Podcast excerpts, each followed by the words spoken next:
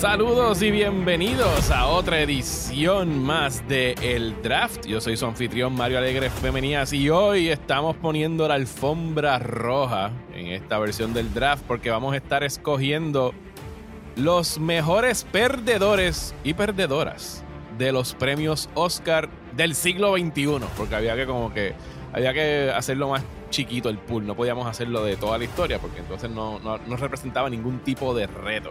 Eso quiere decir que vamos a estar escogiendo los mejores y las mejores cineastas que hayan perdido el Oscar. No vamos a estar hablando de los que ganen, que quiere decir que tenemos una mejor selección en realidad muchas veces de quienes ganaron. Y para ayudarme aquí en este ejercicio y colaborar en este draft, tenemos nuevamente al señor Gabriel Sánchez Vicepo. Saludos, Gabriel. Saludos, Mario. Saludos, Ezequiel. Qué bueno estar aquí. Vamos a ver. Esta vez somos tres. Vamos a ver qué, qué, se nos, qué, nos, qué nos pasa, con qué nos peleamos hoy. Vamos a ver, vamos a ver. Saludos, Ezequiel Rodríguez Andino. ¿Cómo estamos? Bien, bien, bien. Gracias de nuevo por invitarme. Siempre un placer estar aquí. Yo no, yo no voy a pelear con nadie. Yo, todo es paz y amor. No, no, no, no, no, vas a, no te vas a tirar un Will Smith aquí en, en medio de no, esto. no, no, no, no, no, jamás, jamás. La academia anunció esta semana que instaló un comité de Ay, crisis en la ceremonia para básicamente encargarse de que no suceda nada interesante en los Oscars. Porque la bofetada de Will Smith es lo más interesante que ha pasado en, en, décadas, yo creo, de, de, los premios Oscar. Así que, no sé, eh, como que quitarle esa espontaneidad. Creo que tienen miedo de que alguien se tire un Lydia Tar en, en tarima. eh, pero nada, ya veremos cuando eso suceda. Eh, antes de arrancar, siempre como que me gusta hablar un poquito del tema que vamos a estar hablando. Y yo sé que aquí ninguno de los tres somos como que los mayores fanáticos de la ceremonia de los Oscars, pero quisiera mínimo saber, porque yo todavía me someto a esa pendeja todos los años en, en, el, en primavera a tirarme las tres horas de los Oscars. ¿Alguno de, o sea, ¿cuándo, ¿Cuál fue la última ceremonia de los Oscars que tuviste, Gabriel? Diablo. Eh, mano, fácil. Digo, quizás una que otra lo pongo y veo, qué sé yo, 15 minutos o 20 minutos, Ajá. que lo más seguro es una categoría lo único que anuncian. Este, Ajá. pero no, una, una ceremonia entera, fácil más de 10 o 15 años. ¿Y tú, Ezequiel? Es una buena pregunta. Yo, yo he estado entrando y saliendo. Yo me acuerdo que yo dejé de verlo. Lo dejé de ver así como para los 2000 al principio. Luego volví a ver algunos para, para los 2010. Eh, yo creo que la última que yo vi fue que la de Moonlight, pero no la vi completa, como que vi el final, como que, ah, mira, ¿verdad? Que esto lo están el dando. Papelón, el papelón de, el papelón, de Warren Beatty. me acuerdo de ver el papelón. Que estuvo haciendo Em, otro papelón en estos días. No sé si vieron el, el, el, el la cosa que hizo con Dick Tracy. Lo de Dick Tracy. Eh, para mantener los eh, derechos. Puerco. cabrón. Pero yo no, no, sabía que lo había hecho antes, cabrón. Aparentemente lo había hecho Esto hace no es 10 la años. primera vez que lo hace, sí. Una Ajá. vez se entrevistó también como Dick Tracy. Yo no, no me explico cómo en su cabeza todavía hay gente peleándose por los derechos de Dick Tracy. Eh, pero pues, por eso es Warren Beatty. Eh, pero sí, yo, yo los veo todavía todos los años eh, y los volveré a ver este, aunque ya lo hago nada más que por tradición y como único los aguanto es que me meta al mismo tiempo a redes sociales a joder con Claro. la gente que los está Yo viendo. sí, yo admito que sí, que yo veo lo, lo ¿verdad? Ve- Veo social, desde que, desde que Twitter existe y la gente Ajá. lo sigue, independientemente si estoy viéndolos o no, pues, pues yo me meto a ver qué está diciendo la gente, así que me entero ahora de las cosas. Y también estoy más pendiente a, a las nominaciones. El día que nominan, sí admito que he visto más los días que nominan todavía así como porque como que se siente más interesante ver, Ajá. ver no, en verdad yo no lo veo para ver qué nominan. Yo lo veo para ver qué ignoraron. Ajá. ¿Entiendes? Al revés, como, ah, ok, mira, ignoraron esto y esto y esto. Y eso es básicamente lo que vamos a estar haciendo hoy en este episodio, porque digo, si esta es su primera vez eh, escuchando un episodio del draft, básicamente estamos llevando a cabo el mismo ejercicio que se hace en los deportes, que estamos haciendo un drafting de lo mejor, como se hace con los jugadores, pues lo estamos haciendo en este caso con películas, actores, directores. Vamos a escoger seis categorías eh, de los premios que van a ser mejor película, mejor actor, y por actor entiéndase secundario o principal, actriz, lo mismo, secundario o principal, dirección, eh, mejor libreto, puede ser adaptado eh, U original y un wild card para meter ahí lo que nos dé la gana en esa categoría. Y esto va a ser un draft en el estilo Serpentine, el estilo serpentino, que quiere decir que vamos a empezar en este, esta ocasión. Me tocó a mí el turno número uno, seguido por Ezequiel en el turno número dos y Gabriel en el turno número tres. Y serpentino quiere decir que yo empiezo, va Ezequiel va Gabriel. Gabriel escoge dos picks para compensar porque es el último y después regresa Ezequiel y regresa a mí. Yo escojo dos picks y así seguimos en ping-pong hasta que llenamos todas las categorías. Y tenemos una regla especial que lo hace, hace más difícil de lo que suena esto. ¿Cuál es la regla especial? Gabriel se inventó la regla especial, así que él que la explique. Pues que si escogemos una película para alguna categoría, no podemos escoger esa, esa película para otra categoría. Porque Como si me no, dijo, pues, eh, cuando me lo explicó, si, si por alguna casualidad ese gran, esa gran película del cine puertorriqueño contemporáneo que se llama, bueno, contemporáneo no, del, siglo clásico, pasado. Clásico, ella es eh, clásico. del siglo pasado, del siglo pasado, eh, que se llama Shona, la puerca asesina. Si, si hubieran nominado a, a, a Sunshine por libreto y hubieran nominado a... mm, ¿Quién más sale ahí? Este, King Cabra, King Cabra. Jaime Bello. O Jaime Bello por actor si yo escogía a Jaime Bello por actor, no, entonces se descualificaba este Sunshine. Quedaba bloqueada para el resto de las categorías. Sí. Porque como sabemos, Shona la Puerca Asesina es, es el epítome del cine boricua y por eso lo trajo mi amigo Gabriel a, a, a, al ejemplo. Gracias. Eh, eh, está cabronamente mala, está en YouTube, veanla. Está por parte. y si no sabe de qué estamos hablando, exacto, busque Shona la Búsquela. Puerca Asesina. Conozca su Así cine mismo. puertorriqueño. Conozca la Sí. historia de no solamente el cine, sino la televisión boricua. Sale Tommy Muñiz en cambio, sale Osvaldo Ríos, sale Pantojas, olvídate, eso es. Un desfile de. Una estrellas. pregunta, yo sé que esto es como esto, pero eh, también el gangster hizo Tetron. En, eh, Tetron fue en contestación a Shona. ¿Y tuvimos alguna vez Tetron contra Shona? Coño. No, pero es el eh, coño, ese, cau- ese Antonio- encuentro de Kaijus Boricua debería suceder. y Soncha Logroño. Ustedes ya están quedados, pero tienen una oportunidad de hoy en día darnos a todas las personas que nos criamos en esa época nefasta de traernos esta película. Y Nuestro ahora, Godzilla versus King Kong. tenemos, tenemos recursos, tenemos gente joven que lo pueden hacer. Estoy- antes de que, si están escuchando este podcast, por favor, Tetron contra Shona cuando puedan. Sabes que yo había olvidado la película de Tetron, pero yo, yo creo eso fue cuando todavía no te duermas estaba en Super 7, ¿verdad? Yo no creo Si que no eso equivoco, es, es correcto, sí. Sí, fue de los Sí, yo primeros creo que años fue todavía en el 7, cuando todavía era cool. Después de que pasó Telemundo, lo, lo, lo cool que tenía se fue. Explicadas ya la- las reglas del juego, eh, ya les dije que voy a empezar yo, seguido por Ezequiel, después Gabriel. Y esto es el que le toque, puede escoger la categoría para llenar que le dé la gana. Y yo, como, nun- como nunca me ha tocado ser primero, sabiendo el peligro que... eh, De verdad, si tuviera que pelearme por uno y que no quiero que me quiten, y sé que muy bien Gabriel me la podría quitar. yo, a- tú. Pero fíjate, no hay problema en realidad, porque como teníamos la regla de que una vez la película entra en una categoría, se saca, eh, en realidad aquí no hay un issue, porque in- o sea, yo me sorprendí cuando lo busqué, pero insólitamente esta es la única nominación de esta película. Así que me voy a ir en la categoría de mejor director. Y voy a escoger a mi queridísimo David Lynch por Mulholland Drive en dirección.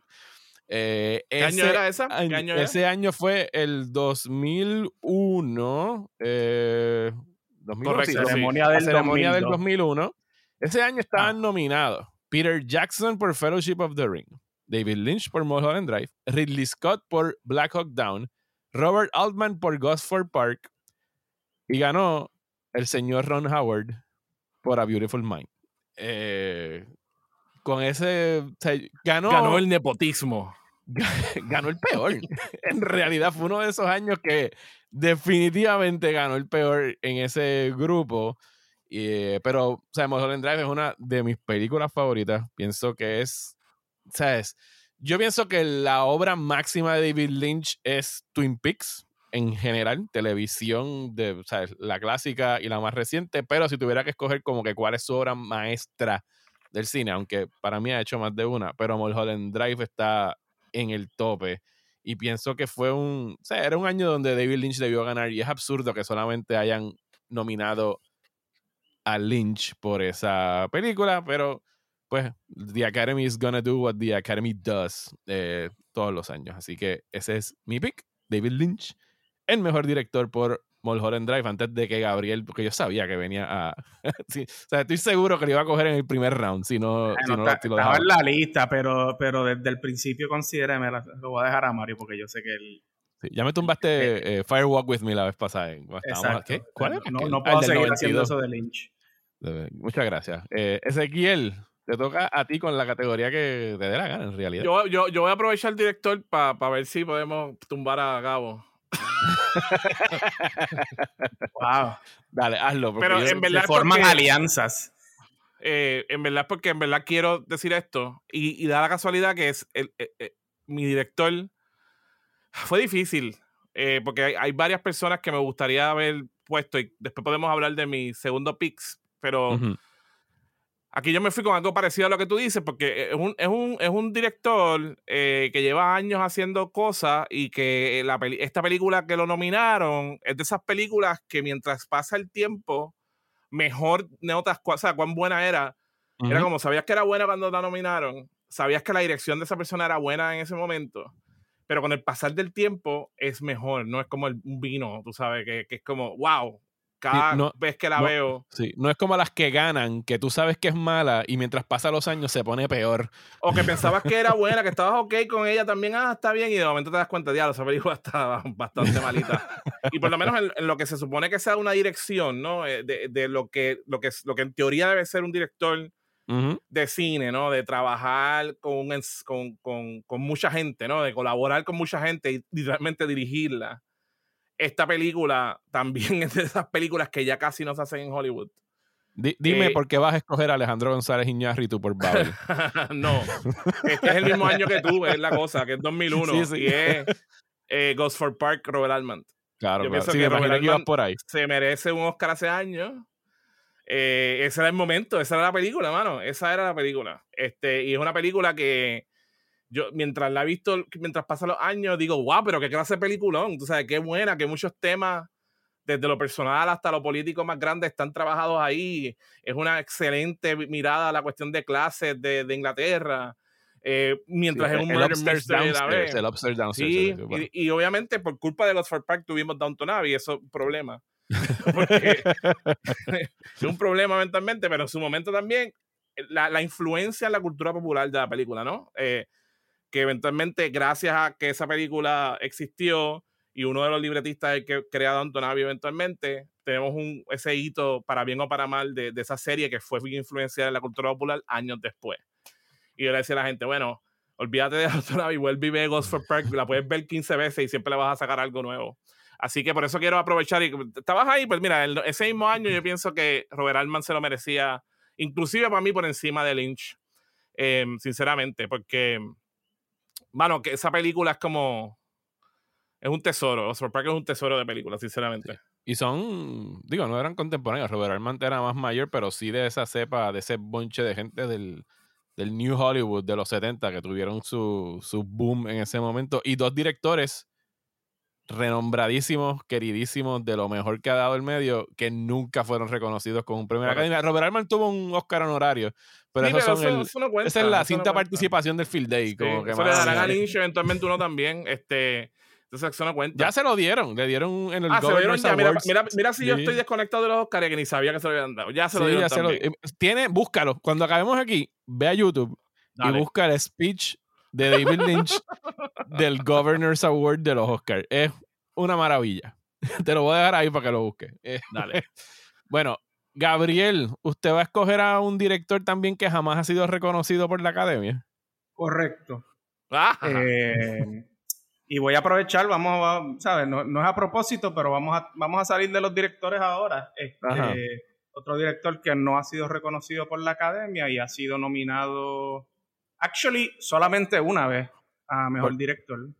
Este, aunque lo creo que lo nominaron para. Yo no sé si él escribió las demás. Yo. Ah, anyway. Eh, esta película vino de la nada para mí. Este, y cuando la vi, fue como que anda para el carajo. ¿Qué, es esto? Como que adrenalina pura.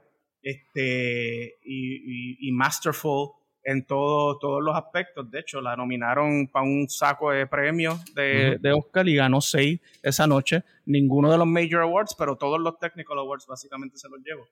Y yo creo que es crédito eh, a George Miller eh, por Mad Max Fury Road este, en el 2016.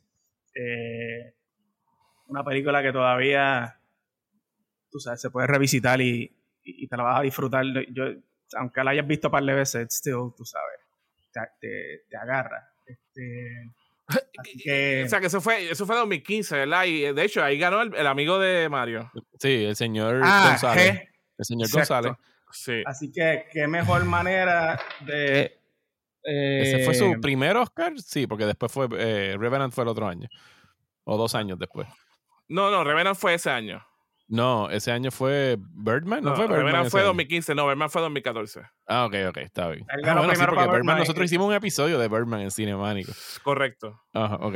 Que de hecho, a mí se me ha olvidado completo que, que, este tipo ganó back to back como si fuera estos Chicago Bulls. Es como, ¿what?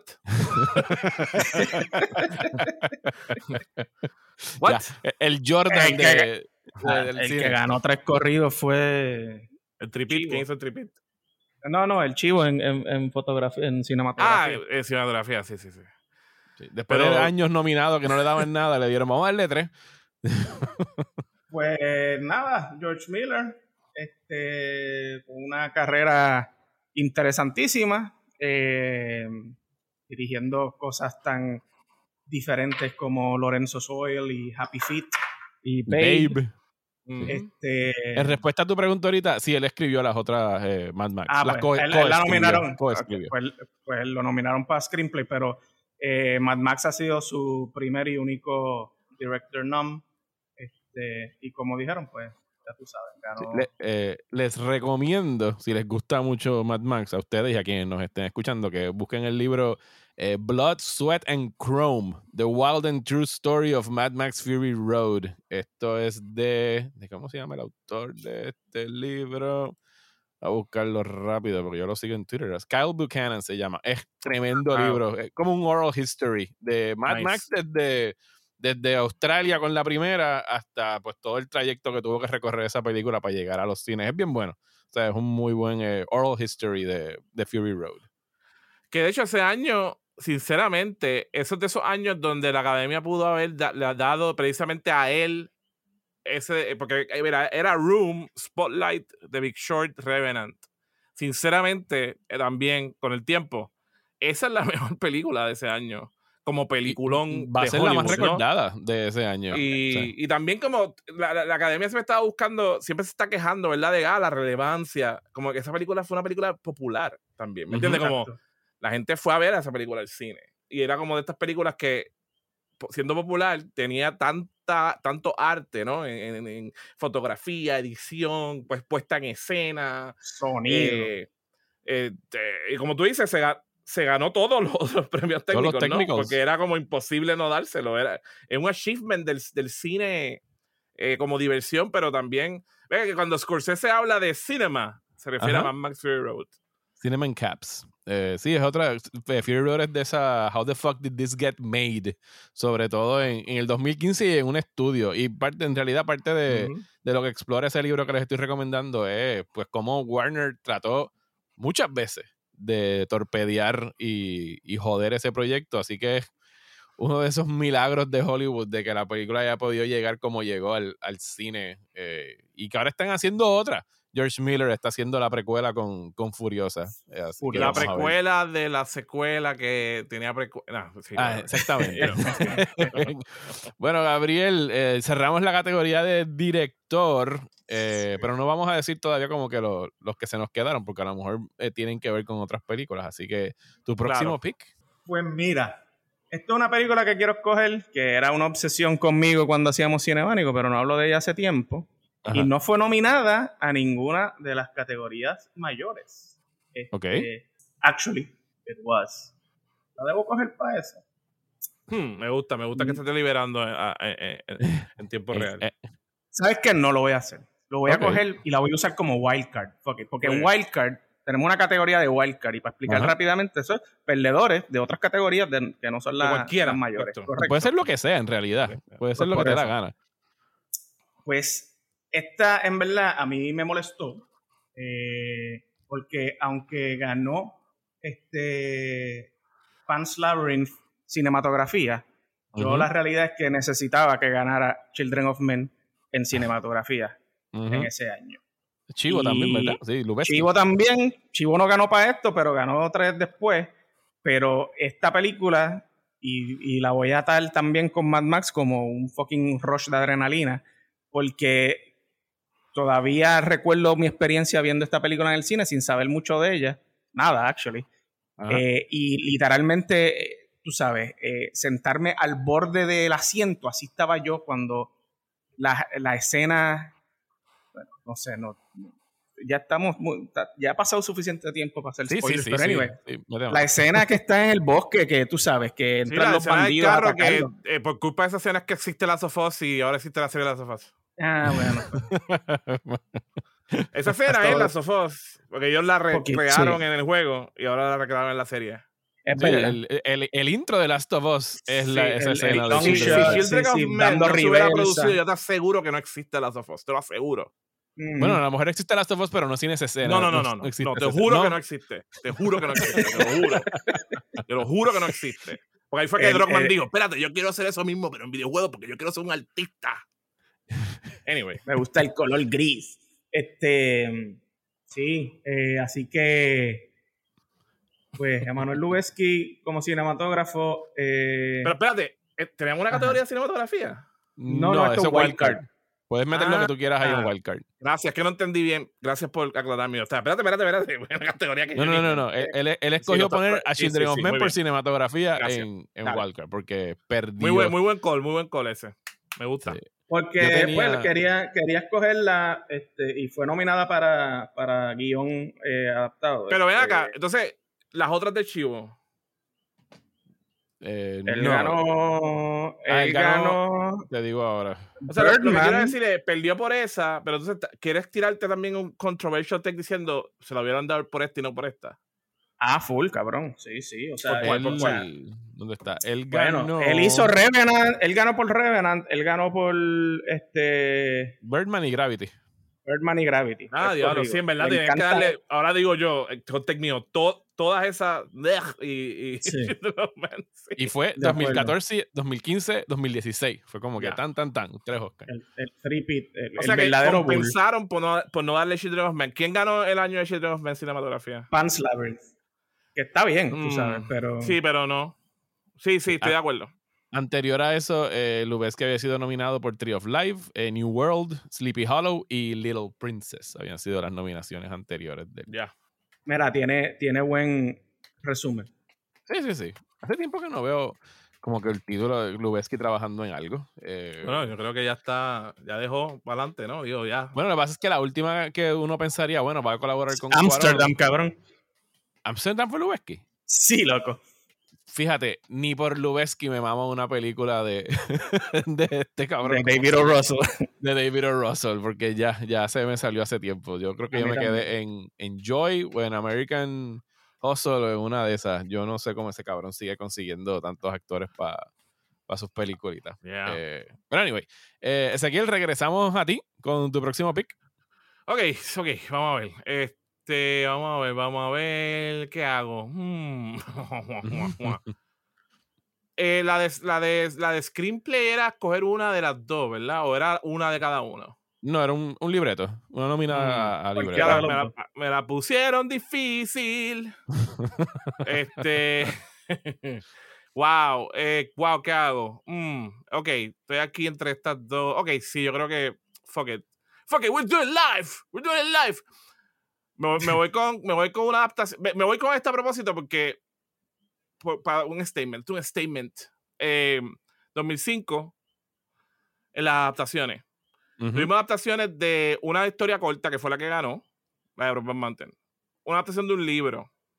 Una adaptación de una novela, que era Constant Gardener, que es muy buena adaptación, actually. El libro de Capote, muy bueno también. Eh, y pues Spielberg hizo Vengeance, Múnich, eh, Em, pero ese año tuvimos una adaptación de una novela gráfica. Una novela gráfica que no era muy buena, la novela gráfica como tal, estaba ok. Pero la gente que la adaptó la llevó a lugares que todavía esa película es una de mis películas favoritas. History of Violence. Yes. La adaptó Josh Olson. Yo pienso que esa era la adaptación de ese año. Una adaptación de un comic book.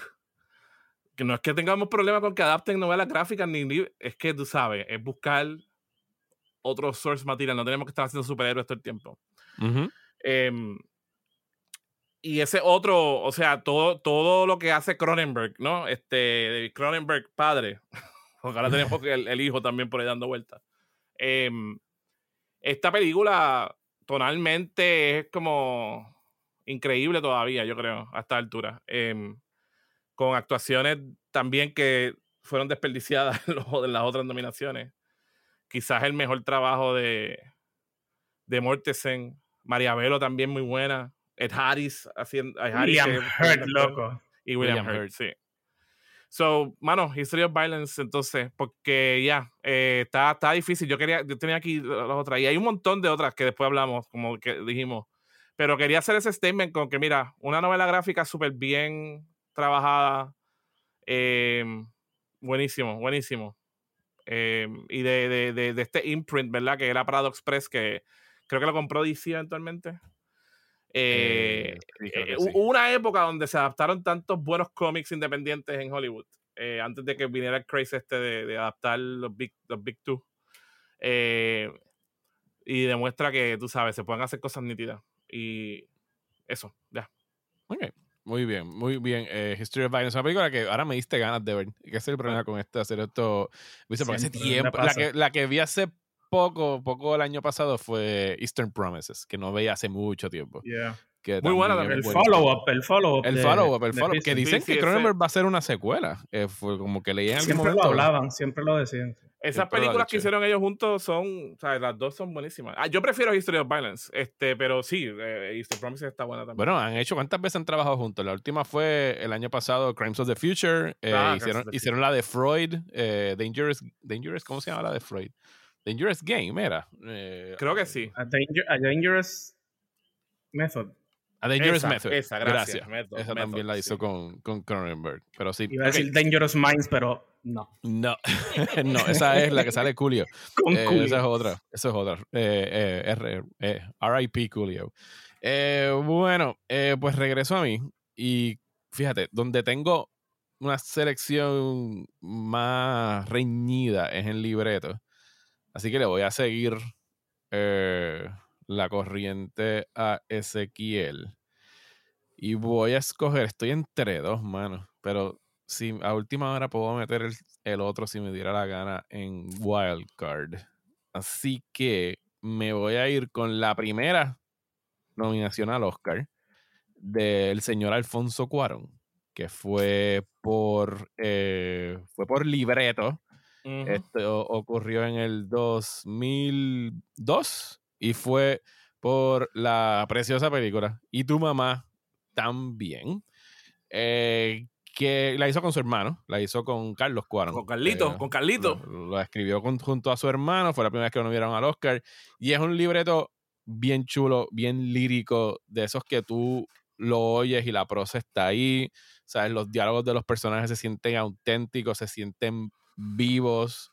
¿Sabes? El hecho de que se haya eh, inspirado en, en Jules Jim de, de Truffaut se, o sea, está presente en el libreto, pero a mí lo más que, lo más que me conmueve es cómo ese, esa película y por ende, pues su guion se siente que, que la película existe más allá del recuadro y de lo que estamos viendo, específicamente en esos apartes donde de repente él pausa y hay un voiceover para hacerte una narración del pescador que se quedó sin trabajo, sobre las protestas que estaban teniendo, no me acuerdo si eran trabajadores o estudiantes, o es que él pausa la película y es como que sí, estamos siguiendo estos tres, pero también está pasando todo esto y esto es parte de, lo, que es importante para lo que estamos haciendo en, esta película. Y pienso que de verdad que es un, libreto maravilloso, bien chulo y, que ese año en realidad ganó eh, Pedro Almodóvar por Hablé, con, ella, que también es otra película bien cabrón. Sí, eso te iba a decir. Esto es de esos años. En verdad, si tú ves las nominaciones de ese, de ese año, tienes a Todd Haynes por Far From Heaven, que también es un buen libreto. Gangs, of New York, eh, eh, pero, pero, pero, pero Gangs of New York es esas películas que, de nuevo, con el pasar del tiempo, you kind of Mejoró. get the click de what was it. My Big Fat Greek Wedding, ni Bárdalos, también tiene no sé cuál que no era como más libreto. Es una película bien auténtica, bien de la cultura de ella, que es de los griegos, y que es raro que nominen una comedia romántica eh, a los Oscars, así que en realidad es independiente sólida, tú sabes, independiente y una mujer, que es rarísimo ah, verlo también. Sabemos. Eh, o sea, que eran buenos contendientes, pero hay una cosa bien interesante y tu mamá también, además de eso que dice, que yo lo he sorprendido con lo influyente que ha sido esa película, que es una película en español, eh, ¿verdad?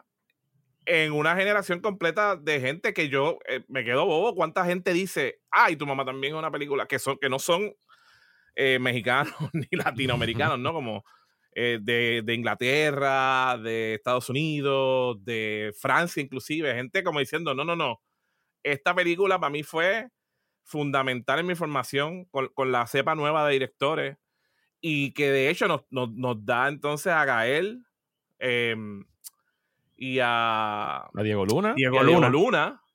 Y muchos de la influencia de que ellos pudieran tener los trabajos que tienen ahora, lo que están haciendo ahora, viene de esa película. Exactamente de esa película. Como que los vieron y pudieron decir, no, no, no, estos dos son gente, o sea, son actorazos que hay que darle más break. Eh, y fue como parte de esa, lo que llaman la invasión mexicana, la reinvasión, es como la venganza mexicana después de que Hollywood jodió eh, la industria de cine mexicano de los 30 y 40, que era mucho más relevante en parte que la gringa, como la revancha, ¿no? Eh, de México. Bueno, y tu mamá también es la que más o menos empieza con la ola de, lo que llamaron, porque ellos tienen que ponerle un label a todo, a los tres amigos.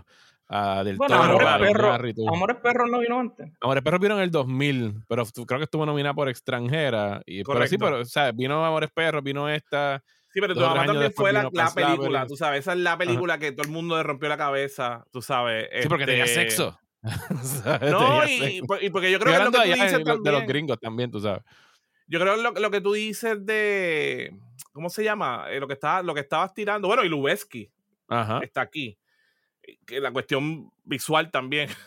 Pero lo que tú dices de lo, genuino de, del plot, aunque era como. Eh, esta frase que, usa, que usan ahora mucho de estas historias que son universales en su especificidad.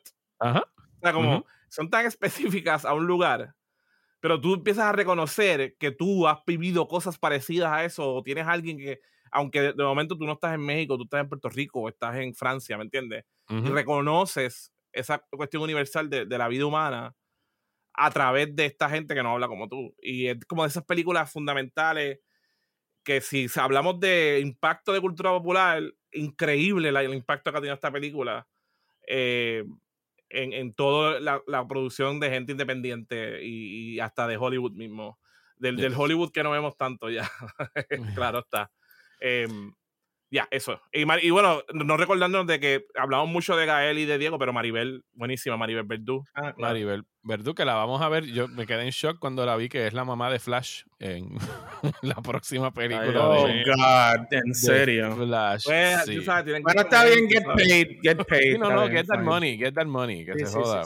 Eh, se lo den a ella mejor. No hay, no hay problema con, con, eso. Y nada, si no han visto tu mamá también nunca aprovechen porque es como buenísimo, buenísima película. Todavía holds up, holds up, como dicen los gringos, holds up so well. ¿Cuál fue el libreto que tú escogiste, eh, Ezequiel, para que no se me olvidó anotarlo aquí? Eh, terminé escogiendo la adaptación History of Violence. History of Violence, yes. Adaptada por Josh Olson. Estoy, estoy llevando la, la, bitácora. Ok, me toca otro. Me toca otro pick. Creo que voy a coger actriz.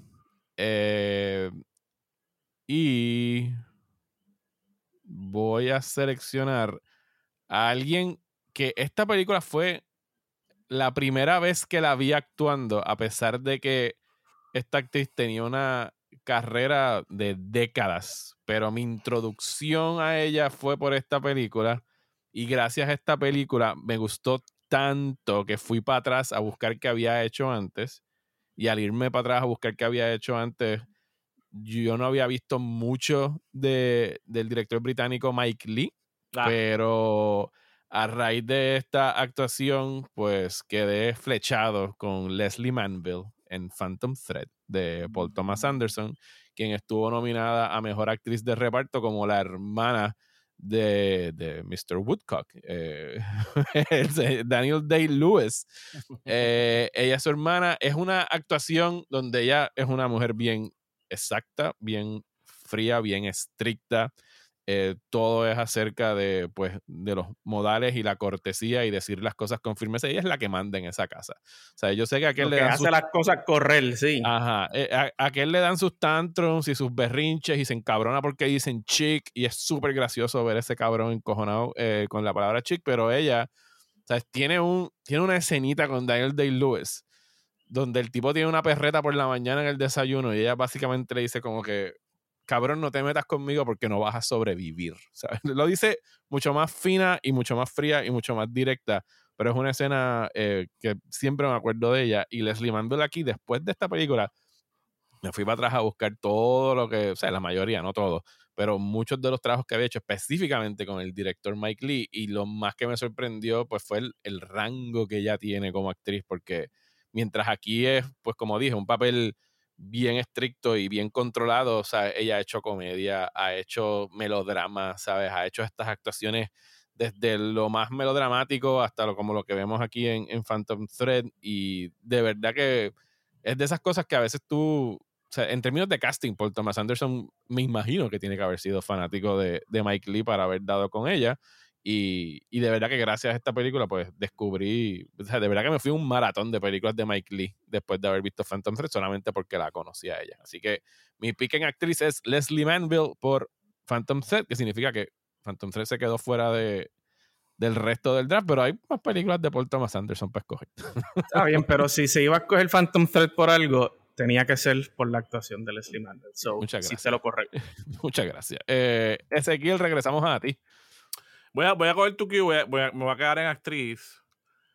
Eh, la mía está en 2003. Eh, ese fue el año que ganó Charlize Theron por Monster. Estaba nominada también Diane Keaton por Something's Got a Gift, Samantha Morton en América y Naomi Watts por 21 Grams.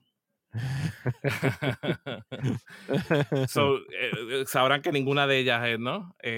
yo me voy a ir con, con Keisha Hassel Hughes, que era la niña para ese tiempo de 11 años, de Will Rider. Yo pienso que es una de las grandes injusticias del Oscar todavía que esa niña no se ganara ese premio, sinceramente. Pero ¿cómo le va a ganar a Charlize Theron poniéndose fea, Ezequiel? O sea, esas transformaciones les encanta a la academia. lo sé. O sea, Nicole Kidman ganó por ponerse una nariz postiza. Correcto. es una gran injusticia para todas ellas realmente, porque Charlize Theron también ha hecho cosas buenísimas sin tener que hacer eso. Eh, pero la academia siempre busca esas cosas. ¿Ustedes han vuelto a ver Monster alguna vez en su vida, si es que la vieron en algún momento? No, no, pero un No yo la vi en ese momento y no he vuelto a pensar. igualmente. Robert Ryder, que una película independiente de Nueva Zelanda, una adaptación de una novela de un escritor de Maori, que, que los natives de, de, Polinesia ya en Nueva Zelanda. Eh, antes de que la gente, cuando todavía estamos empezando a hablar, ¿verdad? de la necesidad de representación, específicamente de, de, de, la, de, las personas originarias de los países. Esta película ahí como ojalá así con, con, con, con, todo lo que pudo hacer Nueva Zelanda con su fondo de producción del país, eh, con una comisión, poco a poco hicieron esta adaptación súper fiel eh, en las comunidades que son, hicieron el casting en las comunidades. Esa gente que dice, no, porque... ¿Por qué tú quieres que casteen a alguien? No, mira, ahí está. Todo el mundo que trabajó ahí era parte de la comunidad los actores son parte de la comunidad, la directora también, Nikki Caro, que debutó, un tremendo debut que lamentablemente después, pues no, no, no ha hecho mucho después de eso, este, y, no tuvo que hacer el, remake ese de Mulan, que no, no, hablemos, no hablemos de él, este, pero mucha promesa en ese momento, ¿no? Este, y de esas, de esas películas que también yo pienso que mientras pasa el tiempo más importante se nota que es, está muy bien construida y ella, ella she carries that movie, mano. Ah, tiene esta narración. O sea, que dicen que las películas no deben tener narración, pero esta niña narra también, actúa. Solo dice la gente que no sabe escribir narraciones. Sí, yo sé, yo sé. Pero dándole, ¿verdad? Cuán difícil realmente a una, una, una niña de 11 años darle todo eso, ¿verdad? Eh, no sabía nadar antes de hacer la, película, aprendió a nadar. Eh, ya sabes, em, y todavía una, una actuación súper sincera y también lamentable que no, no la hemos visto en tantas más cosas después. Porque, pues, es, también esa, ese curse de los Oscars, ¿no? Como. Em, tú sabes. sí, que a veces te nominan sus y cosas, te pero no, la carrera. Sí, como que no, no, no donde se merece, vamos, ¿no?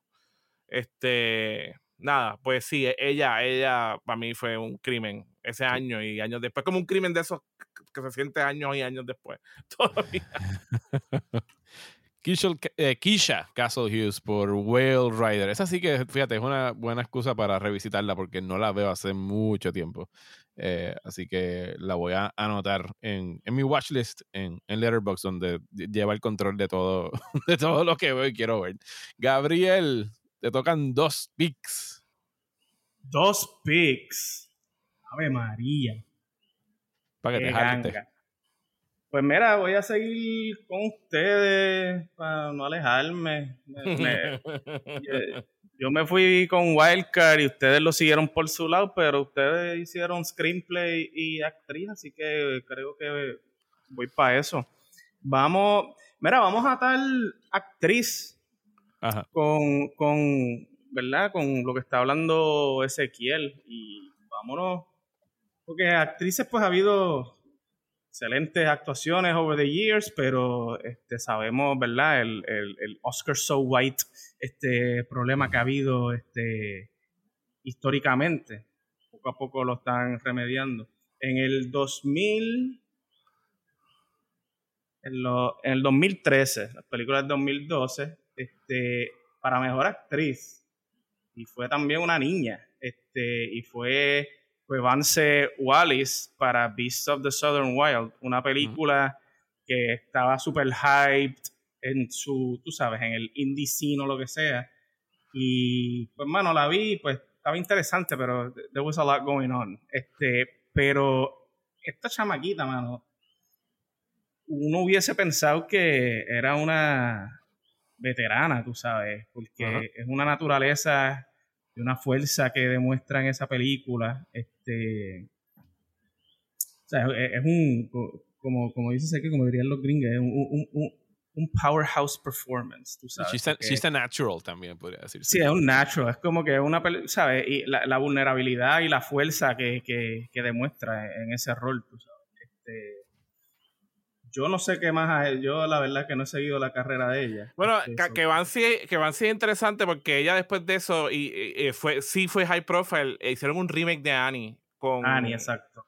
Em, este hombre, Dios mío, el de que canta Jamie Foxx. Em, Jamie, Foxx canta. Que, donde ella la trataron eh, yo he visto muchos de los ensayos de cómo la gente brega con el colorismo y ella es como lamentablemente uno de los ejemplos más grandes de colorismo en Estados Unidos siendo una niña, literalmente. Eh, eh, ella, de hecho, ya sobrepasó la edad porque tenía 11, la, la, que, la que mencioné, ella tiene 9, si no me equivoco, cuando la nominan. Eso se convierte en la más joven, que le quita, como quien dice, ese stats de como la, la nominada más joven. Em, y a esa niña, literalmente, que tenía después 10 o 11 años, eh, en los medios nadie quería pronunciar su nombre, nadie, nadie quería hacer, pronunciar su nombre como es correcto. Eh, la gente empezó a, reaccionar de que por qué esta niña, que es como literalmente esta niña violenta porque era negra, eh, es Annie. Annie es blanca y, de, y, pelirroja.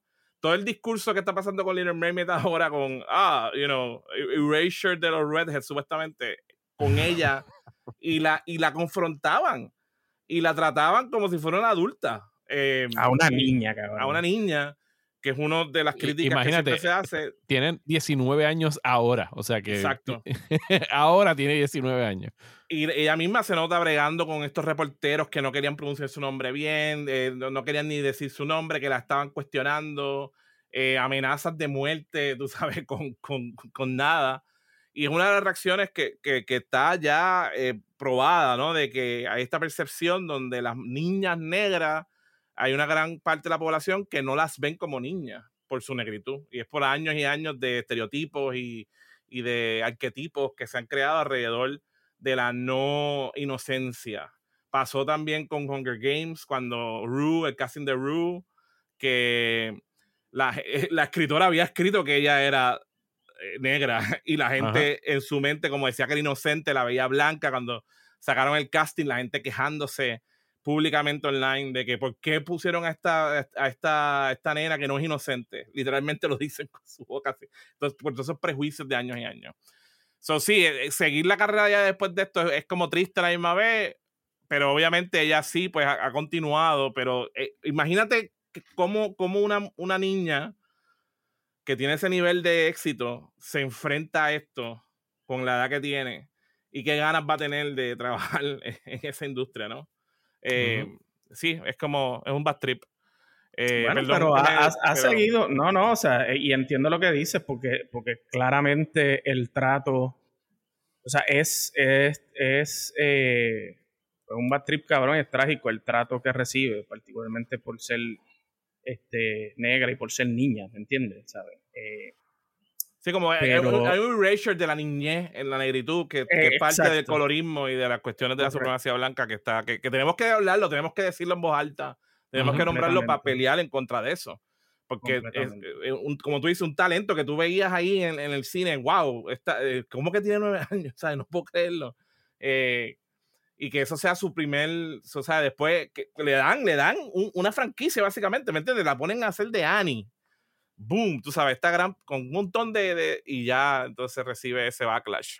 Sí, no, y puedes, puedes compararlo con el chamaquito este que nominaron por, eh, por Room, eh, que después te salía hasta en la sopa, ¿sabes? Pero era un chamaquito blanco también de 9 o 10 años. Eh, y después pues, puedes comparar esas dos trayectorias. Ella creo que tiene Ahora estaba viendo que tiene una película que está por salir. Estuvo en American Horror Stories y ahora tiene algo que se llama Breathe, que es una película. Pero sí, no ha estado como que súper activa. Salió en el video de Lemonade de, de Beyoncé. sí.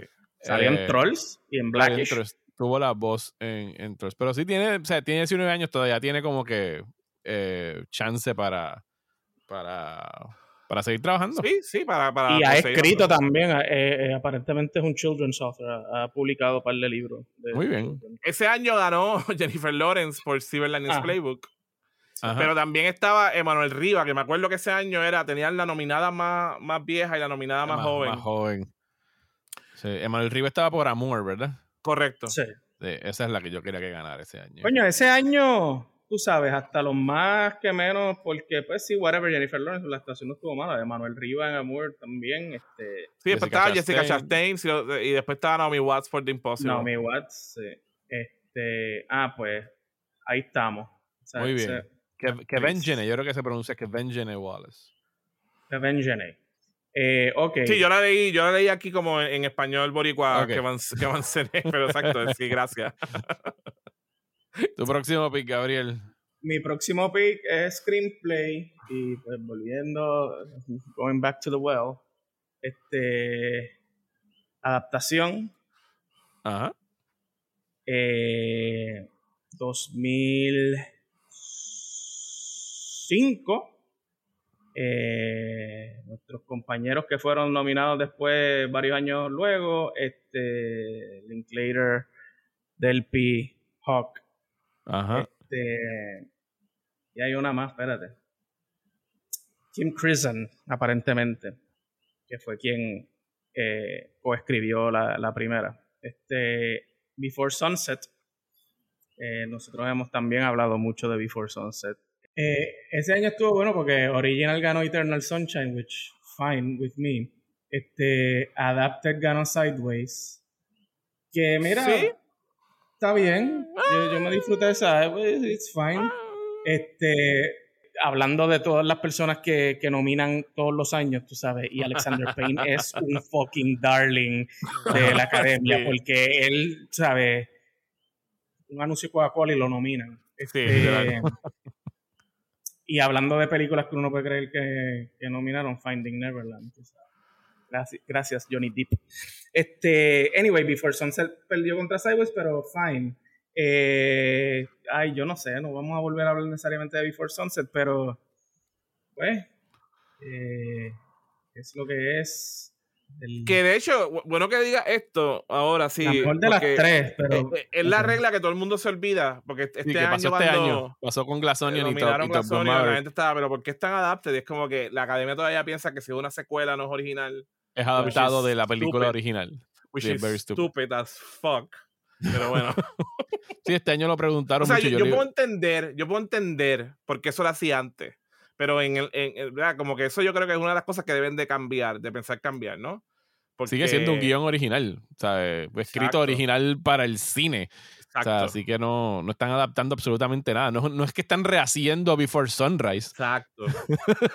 están haciendo una película nueva con los mismos personajes. Pero sí, la academia tiene muchas de esas reglas estúpidas. Lo mismo pasa con las categorías de música y de canción que si fue como que, si fue un ah. track que escribió eh, Johnny Greenwood para un disco que nunca sacó, pero anyway lo escribió y no era para la película, pues está descalificado de, mejor score.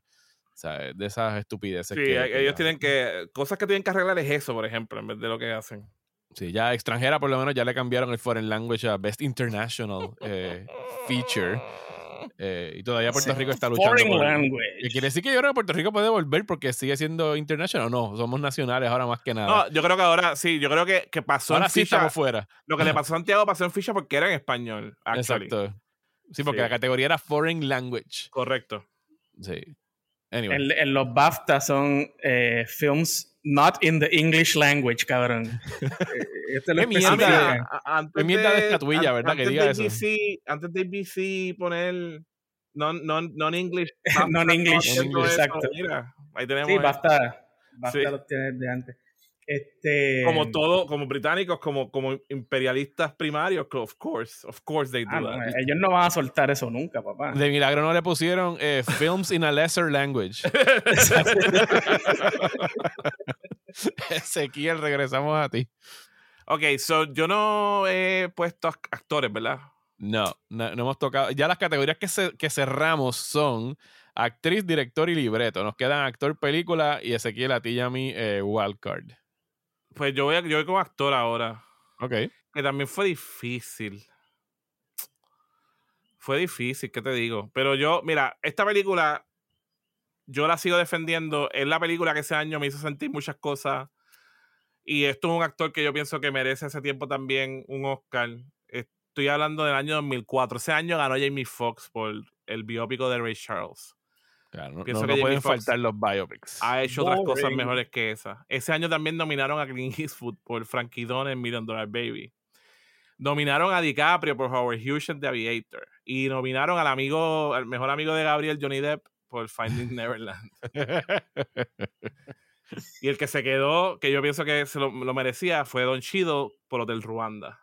Oh, que yo pienso que es una de las mejores películas sobre una tragedia contemporánea que se hizo con mucha delicadeza. Eh, y a mí me destruyó esa película en el cine. Es una película bien difícil de ver más de una vez. Y Don Cheadle carga ese, ese papel. Eh, eso fue en 2004. Y yo creo que, ya, esta película. No, yo no le puedo decir que la tienen que ver más de una vez. No, pero, no, podría verla. En verdad, eh, fue una película importante. y la actuación del, underrated por completo, porque ese tipo de película también es bien difícil eh, hacer la, línea, ¿no? De la empatía. Y bien cerca del evento también, o sea, bien exacto. fresco en la memoria. Por lo, cual a mí pienso que era bien importante porque era un evento que no tuvo la cobertura mediática que merecía. Yo mismo, que siempre estoy pendiente, me enteré de la mayoría de todo ese conflicto a través de esa película. Y por eso yo creo que estaba súper devastado cuando se acabó, porque era como, y con un asterisco, eh, a mí a veces, ese tipo de película a mí no me gusta recomendarla porque yo pienso que la academia, que es de Estados Unidos, recordemos,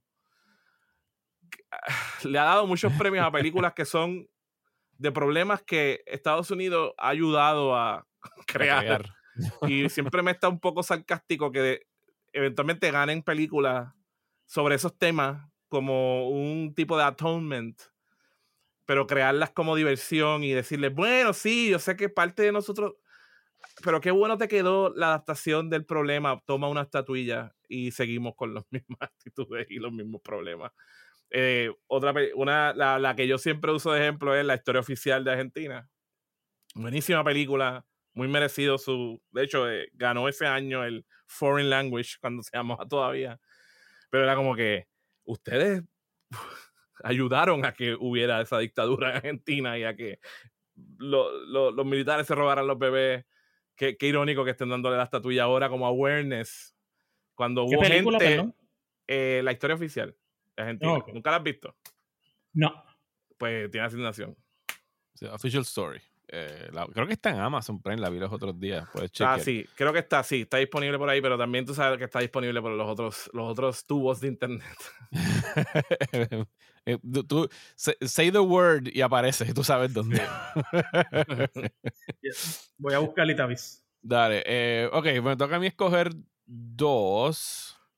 Voy a dejar película por el final, para dejarlo así como que bien, el último premio. como, la, como la, academia. Como en la academia. Así que voy a escoger Wildcard y voy a escoger actor. Fíjate, actor, con actriz me fui en una actriz secundaria y creo que voy a hacer lo mismo en actor porque por lo regular, por lo menos es mi impresión que los supporting actors hacen trabajos más interesantes que los main actors en lo que se respecta a la academia. Sobre todo en lo que termina ganando. Son como que las categorías donde vamos a premiar a como que las buenas actuaciones aquí y acá las que tienen como que el buzz o, el que lo tienen prácticamente, tiene el mejor story, como el, el comeback story y el transformation story y el te lo debemos stories. Hay diferentes stories que se juegan en la academia. Y aquí, pues para que machen, para que sean como que, como que se, estén de la mano con la que escogí para mejor actriz, eh, voy a escoger al señor eh, Philip Seymour Hoffman por The Master. Eh, un papelazo que hizo Philip Seymour Hoffman en esa película. Entiendo que fue como que un año o dos antes de su trágica muerte. Bueno, y a mí no se me olvida que el día que Philip Seymour Hoffman se murió, yo me encontré con Gabriel. y vamos a ver como que la premier de algo en San Patricio. Y, la, y, el, y el ambiente era de como que, ¿qué mierda vamos a ver ahora que Philip Seymour fucking Hoffman no está en el mundo? O sea, era, era un backtrip, pero él aquí en, en, en The Master es una película que tuve el chance de ver ese año en, en el Festival de, de, Toronto cuando estrenó y quedé, o sea, quedé en una pieza. Y sí, Joaquín Phoenix está cabrón en esa película Joaquín Phoenix también es un duro. Eh, y lo que se da entre ellos. Yo tengo esta, yo he hecho este comentario antes de que para mí la inmensa mayoría de las películas de Paul Thomas Anderson son romances.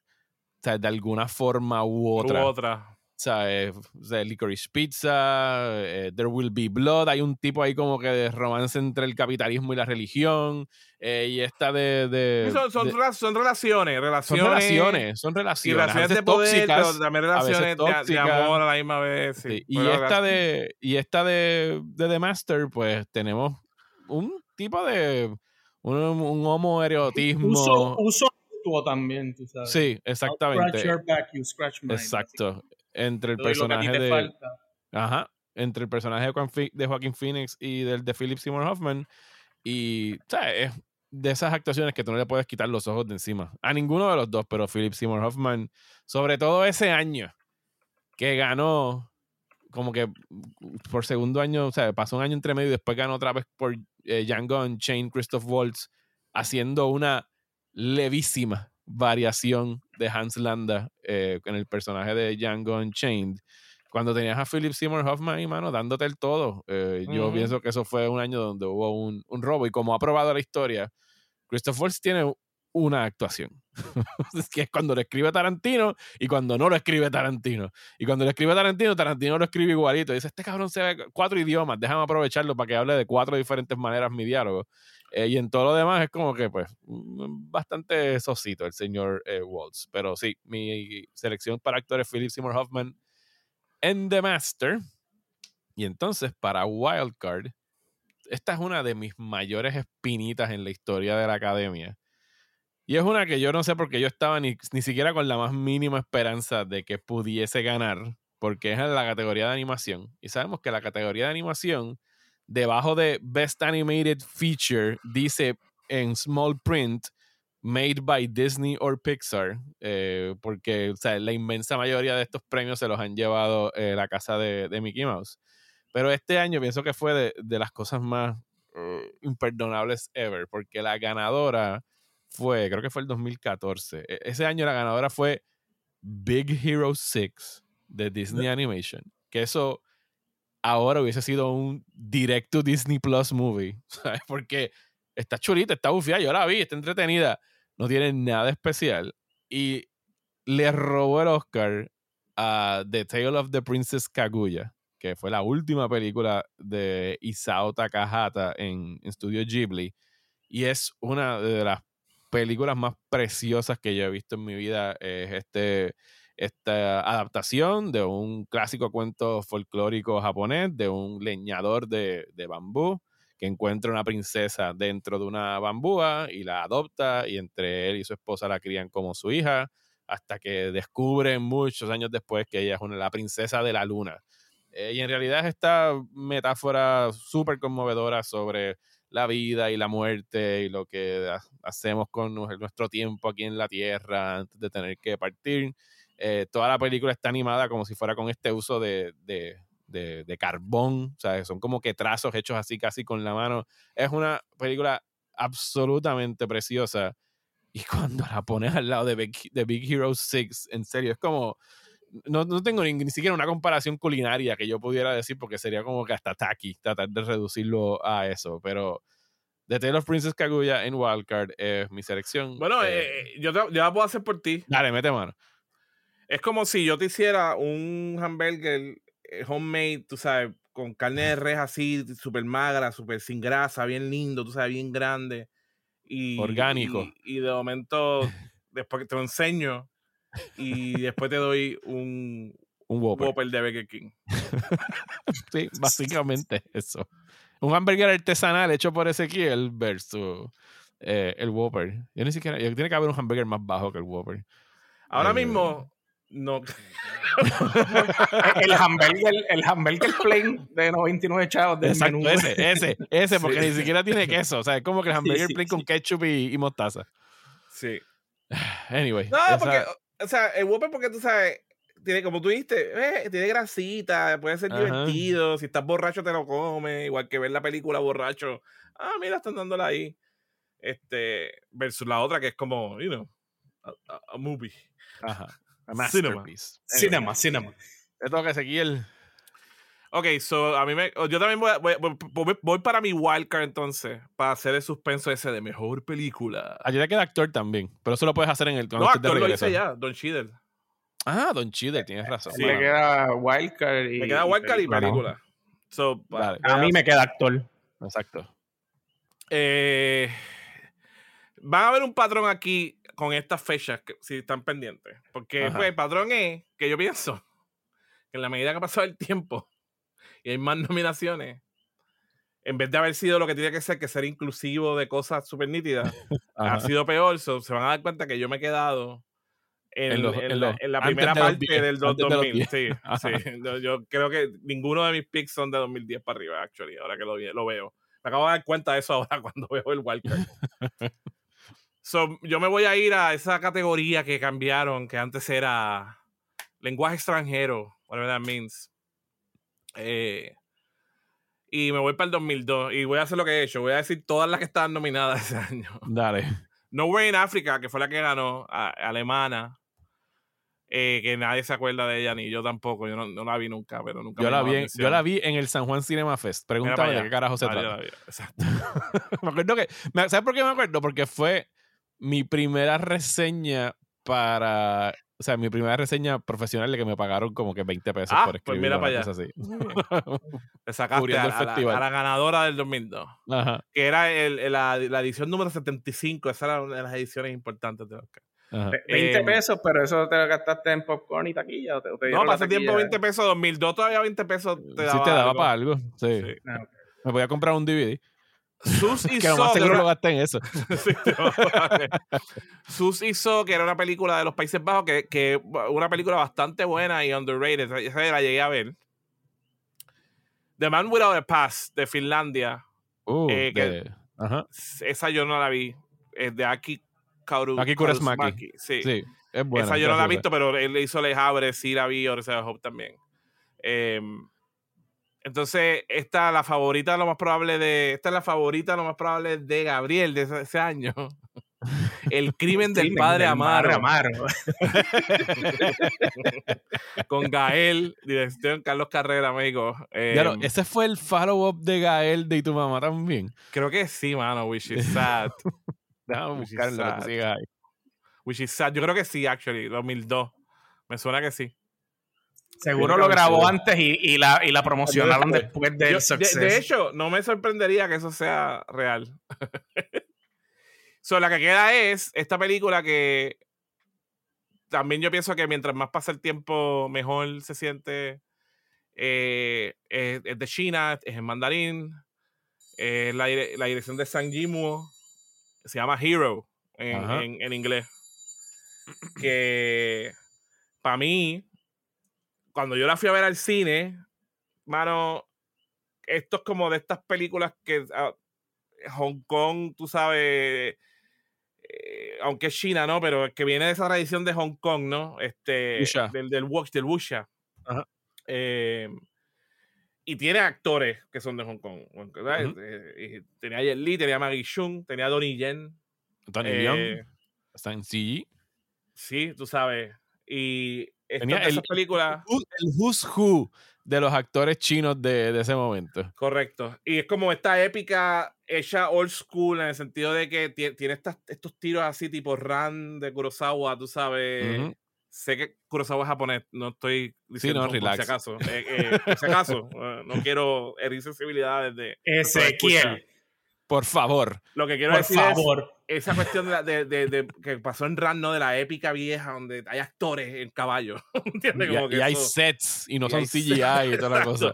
y incorpora CGI porque pues había una influencia de, de ya ahí post Matrix, tú sabes. O sea, hay unos, unos momentos, pero la mayoría todo, todo se hace todo se hace la mayoría de las cosas que estás viendo es como cinematografía, simbología. En realidad, la mayoría del con- CGI son las flechas, en realidad. Que yo creo que fue la Sí, primera bueno. película que se- después ese tiro se lo copiaron a- en todos lados. Sí, el, el el de la lluvia de flechas. Sí, ¿Sabes? sí, sí. en todos lados salía ese Sí, tiro. eso es verdad, eso es verdad. Este, pero ahí, ahí está, mira, ¡mua! eso es buenísimo ahí cuando pasa.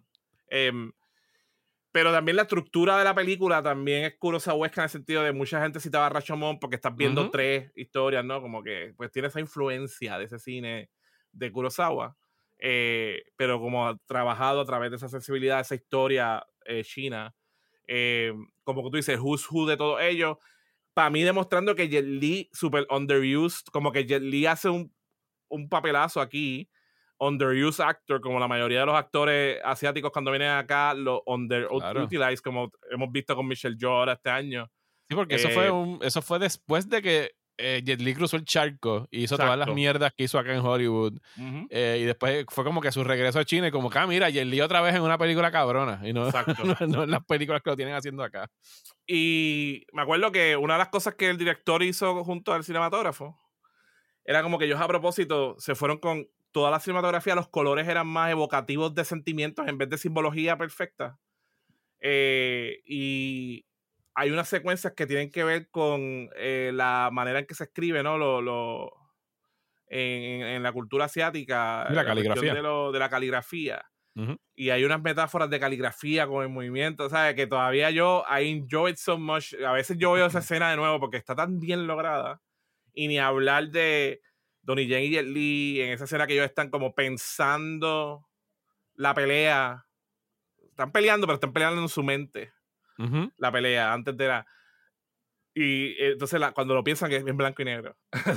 Todas estas cosas súper. Sí, que, que son estos dos- do- dos maestros de las artes marciales que están tan y tan duros que no tienen que pelear hasta que tenga que hacer, como que están buscando el that one stroke que les daría Exacto. la victoria. O sea, están Y ahí muy- que hay CGI, porque hay una parte que hay este CGI que quizás hasn't aged that well, Pero el estilismo está tan bueno que tú puedes obviar el CGI que no está tan bien, porque pues esa escena sacada con la lluvia, ¿no? Empieza a llover y hay una lluvia CGI ahí media de cata con los estándares de ahora.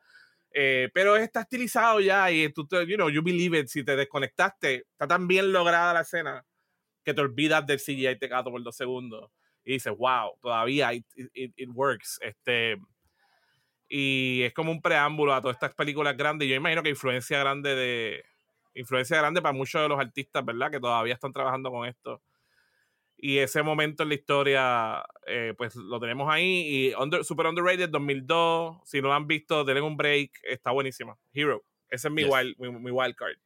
Excelente pick de, de Hero. Eh, y seguimos entonces con Gabriel con sus últimos, sus final two picks, actor y película. Es cierto, Hero yo la vi en el cine también. Sí, yo, yo, yo sé que yo no la vi en el cine, fíjate que está bien raro. Porque yo no sí, algo pasó, algo la trajeron después, porque yo me acuerdo que yo fui, regresé al cine a verla. Yo compré una copia pirateada de esa película, así que es muy probable que ya la había visto. Y yo creo que lo más seguro fue que la, ya, la había, ya la tenía en casa en DVD y dije, bueno, pues no la voy a ir a ver al cine o algo estaba pasando en el 2004. Sí, y después sacaron el DVD ese oficial de Tarantino, ¿te acuerdas? Eh, como porque Tarantino fue el que peleó Tarantino Presents. Ajá. Sí. Que algo bien curioso de ese DVD, yo me acuerdo que yo tenía la versión china con los subtítulos de allá de China y la traducción de lo que está, el mensaje que está dando al final el, el emperador, que era como que All One Under Heaven o no sé qué. Me acuerdo que en la versión china era una cosa bien china, ¿sabes? Como que bien patriótica, bien nacionalista. Y la versión de acá de Estados Unidos era como que, no, todos, todos agarraditos de mano, o sea, Sí, y de hecho, eso es una de las críticas que se hace a la película. es una crítica interesante que se hace a la película sobre, ¿verdad? Los, los problemas en China con el nacionalismo y demás. Eh, creo que es eh, una discusión también interesante, pero no quería entrar ahí. Pero sí, eso, eso está ahí a propósito. Un poco lo que pasa con RRR hoy en día también. Exactamente. Que RRR tiene estos momentos raros del nacionalismo y, eh, de la India que son problemáticos y, también. Y que se quedan lost in translation acá para nosotros, pero que en realidad fue lo que me llevó a mí a, a buscar más información, porque como a mí me dio la fiebre esa del año pasado de, de ver cine de, de India por, por RRR acabé viendo un documental bien bueno en el Criterion Channel que se llama A Night of Knowing Nothing.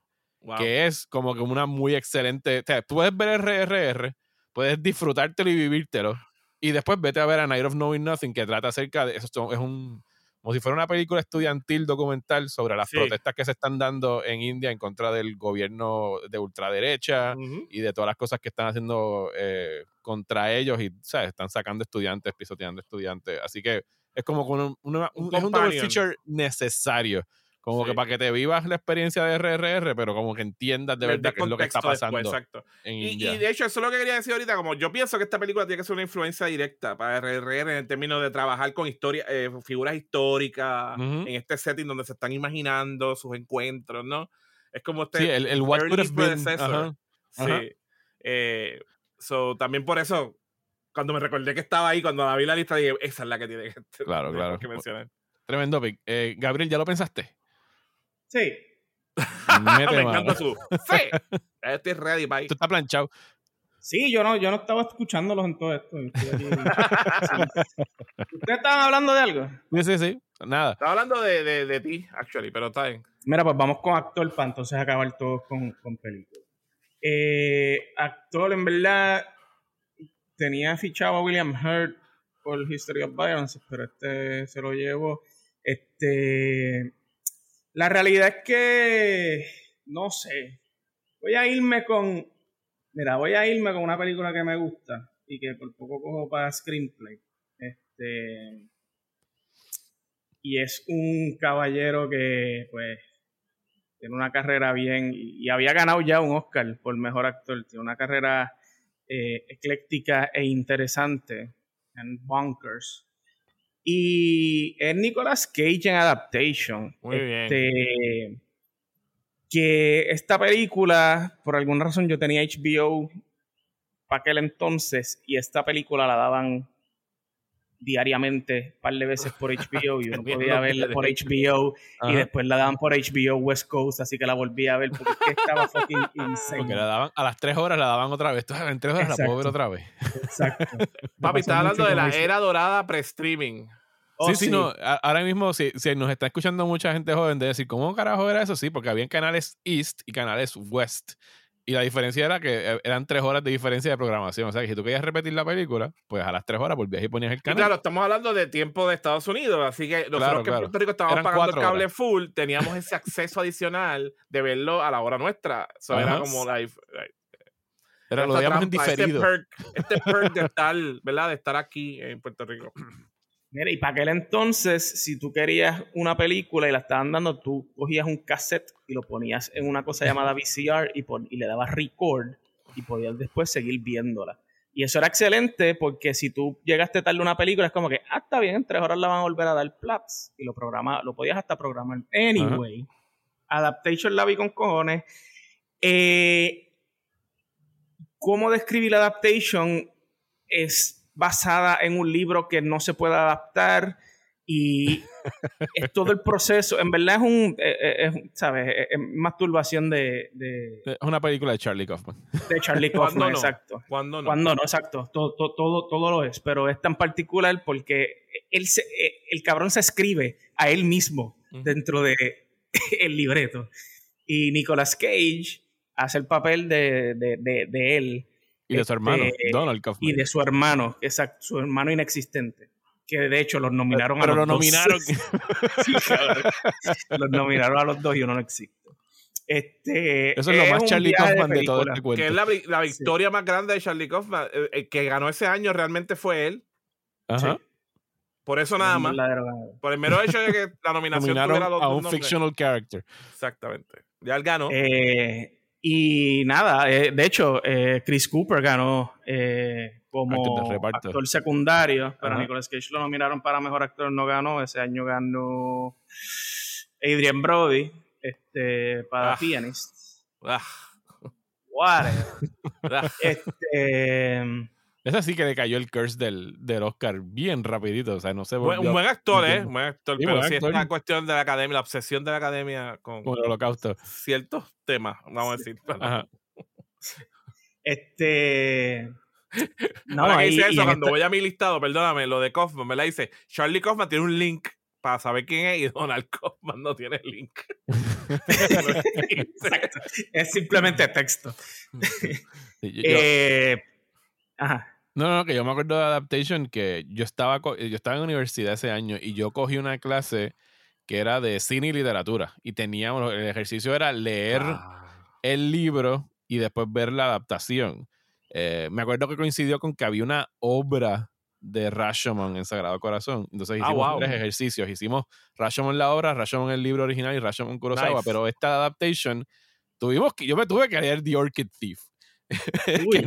que, es un libro que no tiene nada que ver con la película. Bueno, está tangencialmente atado a la película porque es la parte de Susan Orlean, que es el personaje de, de Meryl Streep, que está haciendo de una autora que de verdad existe, no está haciendo de un personaje ficticio. Y, y el meollo de todo esto es que Charlie Kaufman lo contratan para adaptar este libro.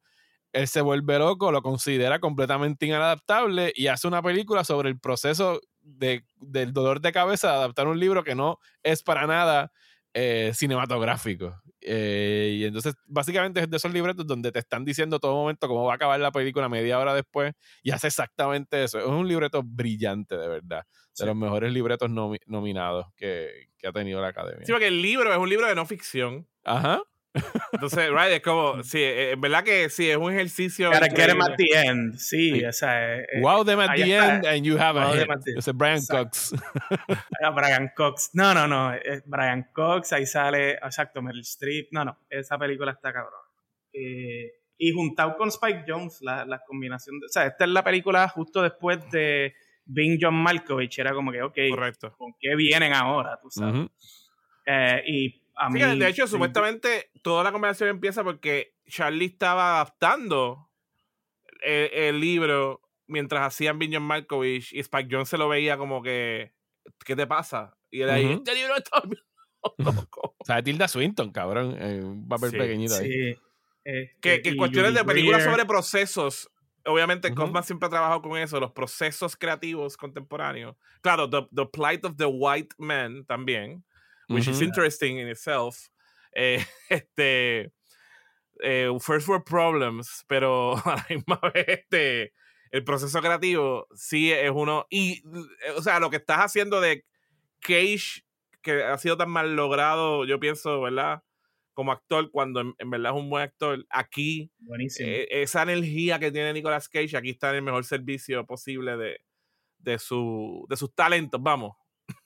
De su talento particular. Sí, o sea, está haciendo dos personajes y son bien diferentes, tú sabes, en términos de anime. Y un poco que sea Nicolas Cage también es una cosa, right? Es como, eh, es como Nicolas Cage es Charlie Kaufman siendo Nicolas Cage, Charlie Kaufman. Sí. If that makes sense.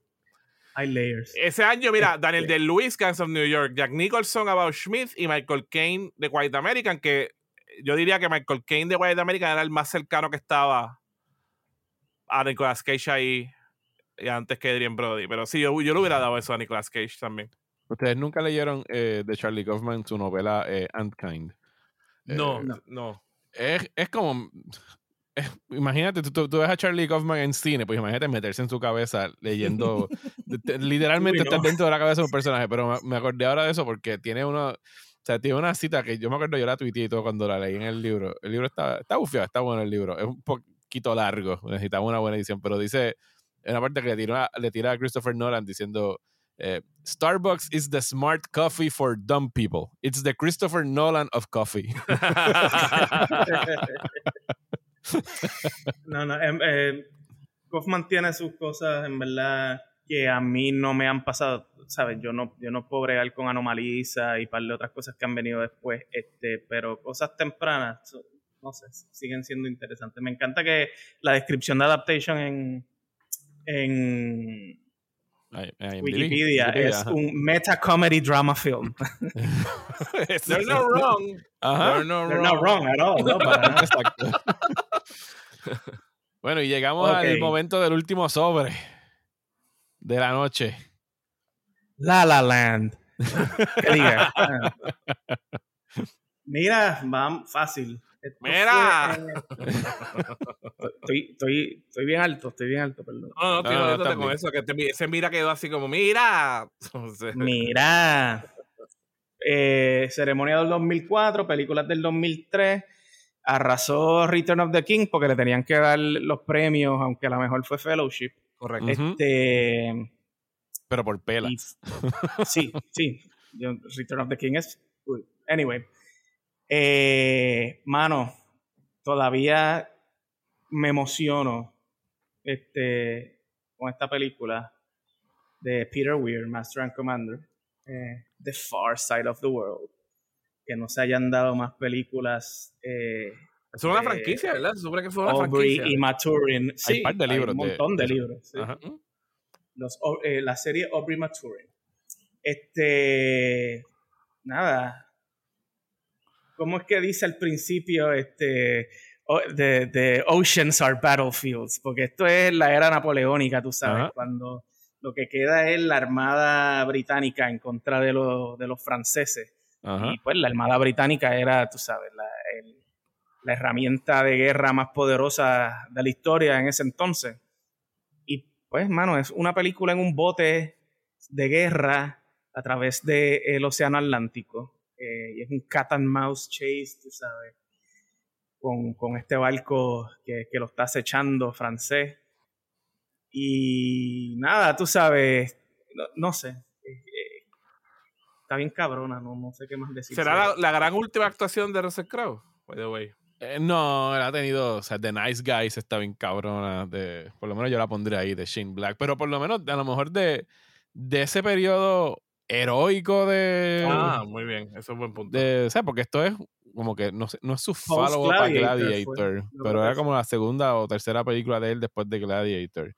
Eh, Master and Commander está cabrona. Master and Commander es un peliculón, eh, para mí es de las mejores películas que han hecho, especialmente en Hollywood del siglo XXI. Y si hubiese, si hubiese justicia en este mundo, ya hubiésemos visto por lo menos cuatro Master and Commanders. Bueno, pero eh, tiene que ver ah, con que Beautiful Peter, Mind. Peter, Peter Beer Peter Weir, australiano, que Durísimo. Ahí hay, algo ahí.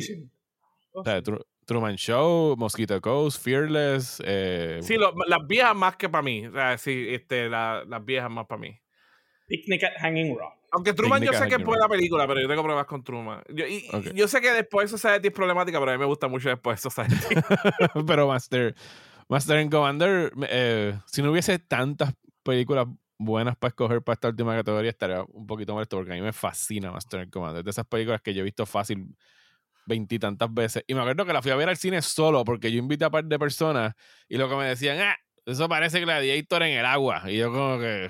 Dios mío. Voy a, yo, cabrones, la hace Peter Weir. Como que, no quiero ver. Y yo, pues, fine, me voy solo. Y, y, la vi y fue amor a primera vista. Y de verdad que no, no, puedo decir como que si le están dando en televisión la dejo pegar porque ya yo no veo televisión. Pero si, pero si estoy browsing streaming y de repente me aparece como que una de esas pasas de página y le doy play, me jodí porque la tengo que ver eh, completita.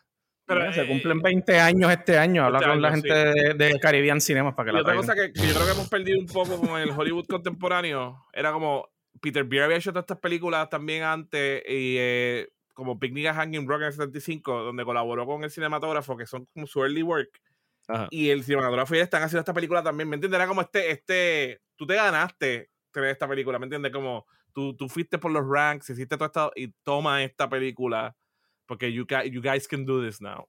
Ese, ese rite of passage de, de trabajar como, ¿verdad? Este, y llegar a, con tus colaboradores a hacer esto. Eso también eh, tiene problemas también, no, no siempre es perfecto, pero como que él, él se ganó esos stripes para poder hacer esta película. Una pena que, exacto, que no. no aquí, mira, lo que Bueno, hicieron chavo, o sea, el budget fue 150 y hicieron 211.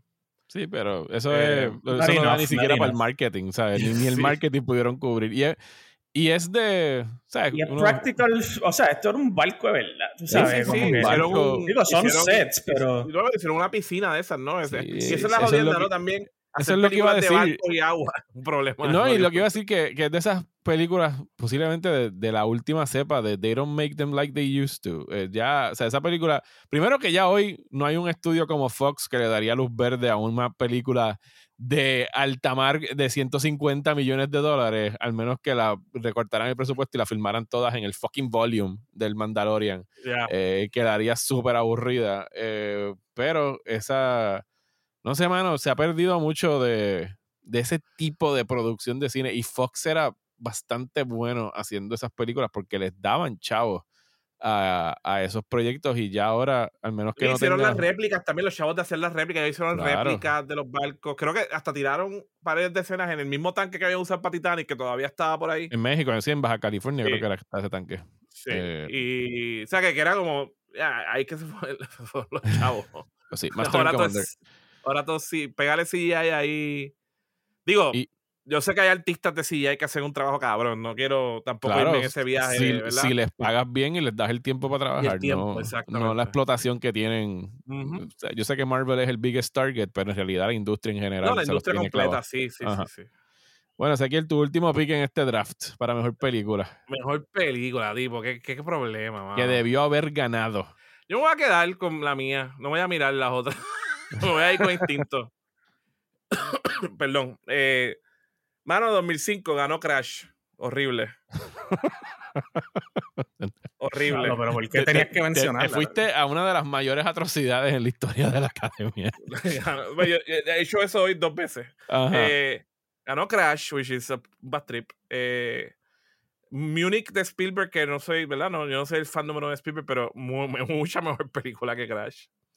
Capote. Uh mejor película de Crash. Brokeback Mountain, o sea, todo ese año. Pero, para mí, la, película que yo. Es verdad que todavía. Me acuerdo cuando la fui a ver al cine, yo estaba como, wow, esta película la hicieron en 2005. Good Night and Good Luck. que se siente como una película de 1975. No, película, exacto. Se siente como esas películas que a mí me encantan.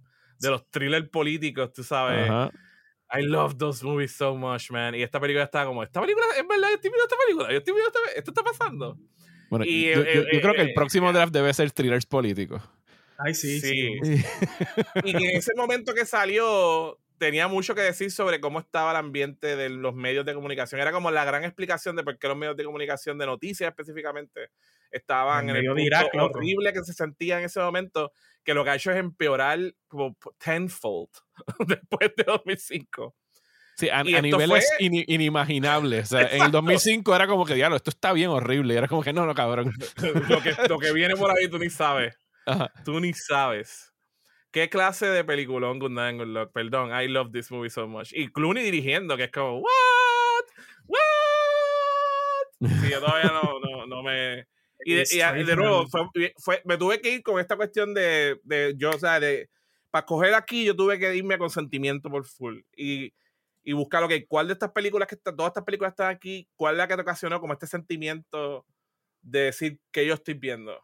Y hay muchas que me ocasionaron eso, pero esta yo creo que es la más que volví otra vez a ella. Cuando veía otra vez la lista decía, mano, tiene que ser esta. Tiene que ser esta. Así que, sí, Good Night, Good Luck, mano. Qué clase de película. Y esto sí que es una cosa como, ¿quién? ¿hay algo parecido reciente? Eh, Spotlight. Nada más con el testigo. Eh, eh, The Post, The Post de Steven Spielberg, Ezequiel. Nada más con el testigo. Estoy hablando de películas de periodismo. No salió una este año. Ah, este año fue, bueno, el año pasado, fue She Said la de Harvey Weinstein. Nada más con el testigo. lo siento, o sea, no, no, tengo nada eh, que contribuir ni, con, sí, algo, todas, todas, todas, otras películas caen como en esta jodida. Esta película pudo haber sido un biópico, ¿me entiendes? Era como, pero no se siente como un biópico, ¿me entiendes? No, no lo es. Diagnóstico. Está cogiendo algo bien específico de, de, ese periodo en la historia. Es que la película entera se desarrolla, ¿qué? En 24 horas, en menos. Sí, sí, sí, este, es como... Un par de días, o sea, es una cosa bien, bien, bien pequeña. Eh, pero entonces está usando esa historia y esa figura que básicamente tú puedes hacer un biópico de esta persona, ¿no? El biópico tradicional. Y lo está usando para hacer un comentario de lo que está pasando. Y lo está haciendo de una manera bien inteligente. O sea, no estaba preaching, preaching. Estaba preaching, pero no preaching como que transparentemente. Okay. Eh, eh, yeah, I mean, it's great, man. It's a fucking great movie. En verdad que, yeah, I don't know, man. I don't know, man. I don't know. que no sé si la estoy también sobrevalorando, puede ser, pero volví a ella aquí cada vez. No, cada para nada. Esa, esa, esa, película es un peliculón, este, es una tensión. Uno sabe lo que pasa, cabrón. O sea, es una historia bien conocida. Pero uno con todo y eso está como que. Es que es increíble que estas cosas pasaban y siguen pasando y tú sabes, condenado a repetir la historia. La, ¿Dónde carajo? ¿Cómo nos dormimos siempre generacionalmente? En algún punto. tú sabes. Good night and good luck. Vayan y búsquenla si no, no la han visto. No sé si está en streaming en algún sitio ahora mismo, pero búsquenla y haga lo que, tengan que, hacer para verla. Haga lo que tenga que hacer. bueno, me toca a mí acabar este draft. Eh, long time listeners creerán hacia dónde me dirijo. Eh, pero no, no voy a hacer eso. Eh, no voy a escoger Tree of Life de Terrence Malick. Eh, sorprendentemente no la voy a escoger. a pesar de que yo pienso que es de las. O sea, cuando tú ves quién estaba nominado ese año y quién fucking ganó. O sea, ganó The Artist. Que es como que de estas cosas que no podían ser más plastas para la academia, pero obviamente le dieron por donde le gusta. Chico, eh, it's a love letter to, It's a love letter to cinema. ¿Cuántas love letters to cinema hemos tenido? Me sorprende que este draft se acabó sin que nadie cogiera There Will Be Blood. Mi razón para no coger There Will Be Blood es que ese año ganó No Country for All Men. Y No Country for All Men también es una película bien cabrón. Sí, sí, sí, de acuerdo. O sea, yo creo que no ha... Desde ese año para acá, y yo creo que puedes ir para atrás hasta los 70. No ha habido ningún otro fucking año en la historia de la academia donde tú tengas dos películas tan hijas de puta nominadas. O sea, al mismo tiempo, porque usualmente es como que una película bien cabrona que tú sabes que va a perder eh, y un, chorro de otras películas mediocres que alguna de ellas eh, gana. Así que mi último pick va a ser, y lo estoy escogiendo porque pienso que a pesar de que ese año hubo buenas películas nominadas a mejor película, los veintitantos años que han pasado desde, entonces, para mí han probado de que esta era la que debió ganar y que es la que para mí es eh, incuestionablemente como que el clásico de, ese año de, los Oscars. Estoy hablando eh, de Crouching Tiger, Hidden Dragon, de Ang Lee, una película extraordinaria en todos los sentidos. O sea, la he vuelto a ver un chorro de veces desde entonces, tan, tan cercano como el año pasado. Como aniversario, actually, ¿verdad? El aniversario, bueno, no, el aniversario fue hace dos años. Lo que pasa es que las, la volvieron la a sacar. sacando de vuelta, sí, pues gracias. Yo pregunté y jodí para que la trajeran acá, no me hicieron caso. Eh. Nada que me sorprenda. Eh, ese año, olvidemos que estaba nominada Chocolate. Eso es de. la película favorita de Gabriel. Eso, eso está ahí por, por el asco de ser humano que hoy le metieron 16 años extra de cárcel, así que que se pudra allá adentro. Eh, el señor innombrable. Eh, de, seguro no va a volver a salir en libertad por el resto de su vida. So fuck that motherfucker. Eh, pero lo demás teníamos a Steven Soderbergh con un double nomination por Erin Brockovich y Traffic, que son muy buenas películas. Gladiator de Ridley Scott, que fue la que acabó ganando. It's a fine movie. La he visto, me gusta, me la disfruto. Pero cuando tú pones eso al lado de Crunchy Tiger Hidden Dragon y de lo que está haciendo Ang Lee, como que reviviendo este género del wuxia de uno de sus ídolos del cine de Taiwán, que era eh, King Hu, que hizo películas tremendas como, como A Touch of Zen y Dragon Inn, y estaba trayendo otra vez esta cultura de los héroes eh, de China, o sea, estas personas que, los, héroes de las artes marciales que podían romper las leyes de la física y de la gravedad y de todo lo que hubiese, y que y, amarra todo esto, porque no era solamente el espectáculo de las artes marciales, sino que lo ata todo acerca de estos dos romances, uno que nunca se pudo eh, expresar abiertamente, otro de un romance entre dos jóvenes, entre Sang Ji y no me acuerdo del otro actor taiwanés que, que, que lo interpreta al, al, pillo, al ladrón, que se enamora del personaje de Sensi pero es una película que está pues sumergida en todo esto de, de, ser fiel a las tradiciones y de las cosas que te impone la sociedad y de cómo, o sea, el romance entre Lee Mubai y, y Shay Long, creo que es el personaje de, de Michelle Yeoh, es una de, de, esos romances que no, tú no, no lo pueden expresar en pantalla, pero tú lo sientes en todo momento, el, ese longing, ese deseo de estar juntos. Están pensadas con. Claro. Y son character building peleas. Hay emociones. en, las peleas hay emociones, como que hay algo que historias, se está historias en las peleas. Historias, sobre todo eso, cosas de, de, lucha entre generaciones, entre la de la jovencita y la veterana y de tratar de guiar esa generación hacia un camino porque se puede ver el potencial, pero, sea, es el, es el Hidden Dragon. O sea, ese es el personaje de Sang CG, es el Hidden Dragon que ella tiene adentro. Eh, y es, un, es una obra maestra. O sea, es, un. Además, está adaptando, está adaptando la cuarta parte de una novela de cinco. Ajá. Que yo he tratado, o sea, es que yo he tratado de conseguir esas novelas. también, ¿me entiendes? Como, esta es la cuarta, es como brega con esto y, y, whatever. Nadie se enteró hasta que uno lo, lo busca. Yo, he tratado de conseguir las traducciones de esas novelas y no lo he logrado. Así que si algún día te enteras, Ezequiel, tú me dejas saber porque me encantaría leerla. Eh, porque son de estos clásicos de allá de, de China. Y no se han adaptado, no se ha adaptado más nada de eso. Hicieron una para Netflix que, no te recomiendo. Sale Michelle Yo. No la veas. Ah. se llama como que The Green Destiny o algo así, que era el nombre de la espada. Pero para todos los efectos dicen que es malísima. Así que es mejor no, no verla. Pero no sé si allá en China a lo mejor hayan adaptado alguna versión tiene que, que sí, tiene, tiene, tiene, que haber visto, sí. Este, le llaman, creo que The Crime Iron Pentalogy a todo en inglés. Algo así. Sí, sí, sí. Creo que así mismo. Tiene un nombre así medio complicado. Y son, y son novelas de los 40, algo así lo escribió sí, sí, sí, la, son viejísimas. persona. Sí, son viejitas. Pero, pero sí, eh, se acabó el draft.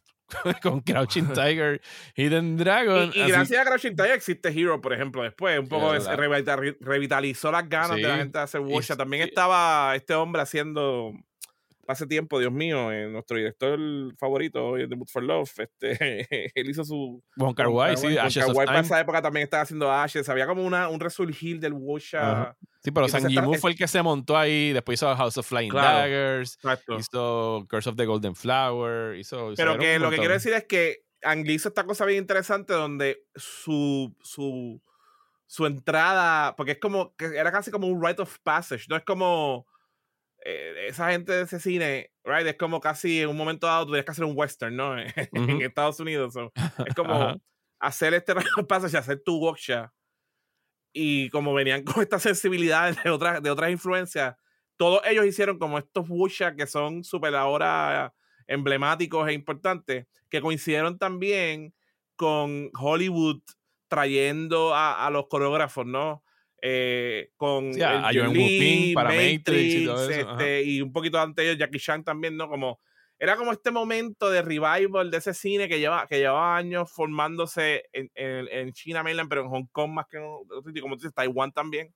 Este era como el coming of age y, el hecho de que yo fui a ver Crushing Tiger como cinco veces al cine.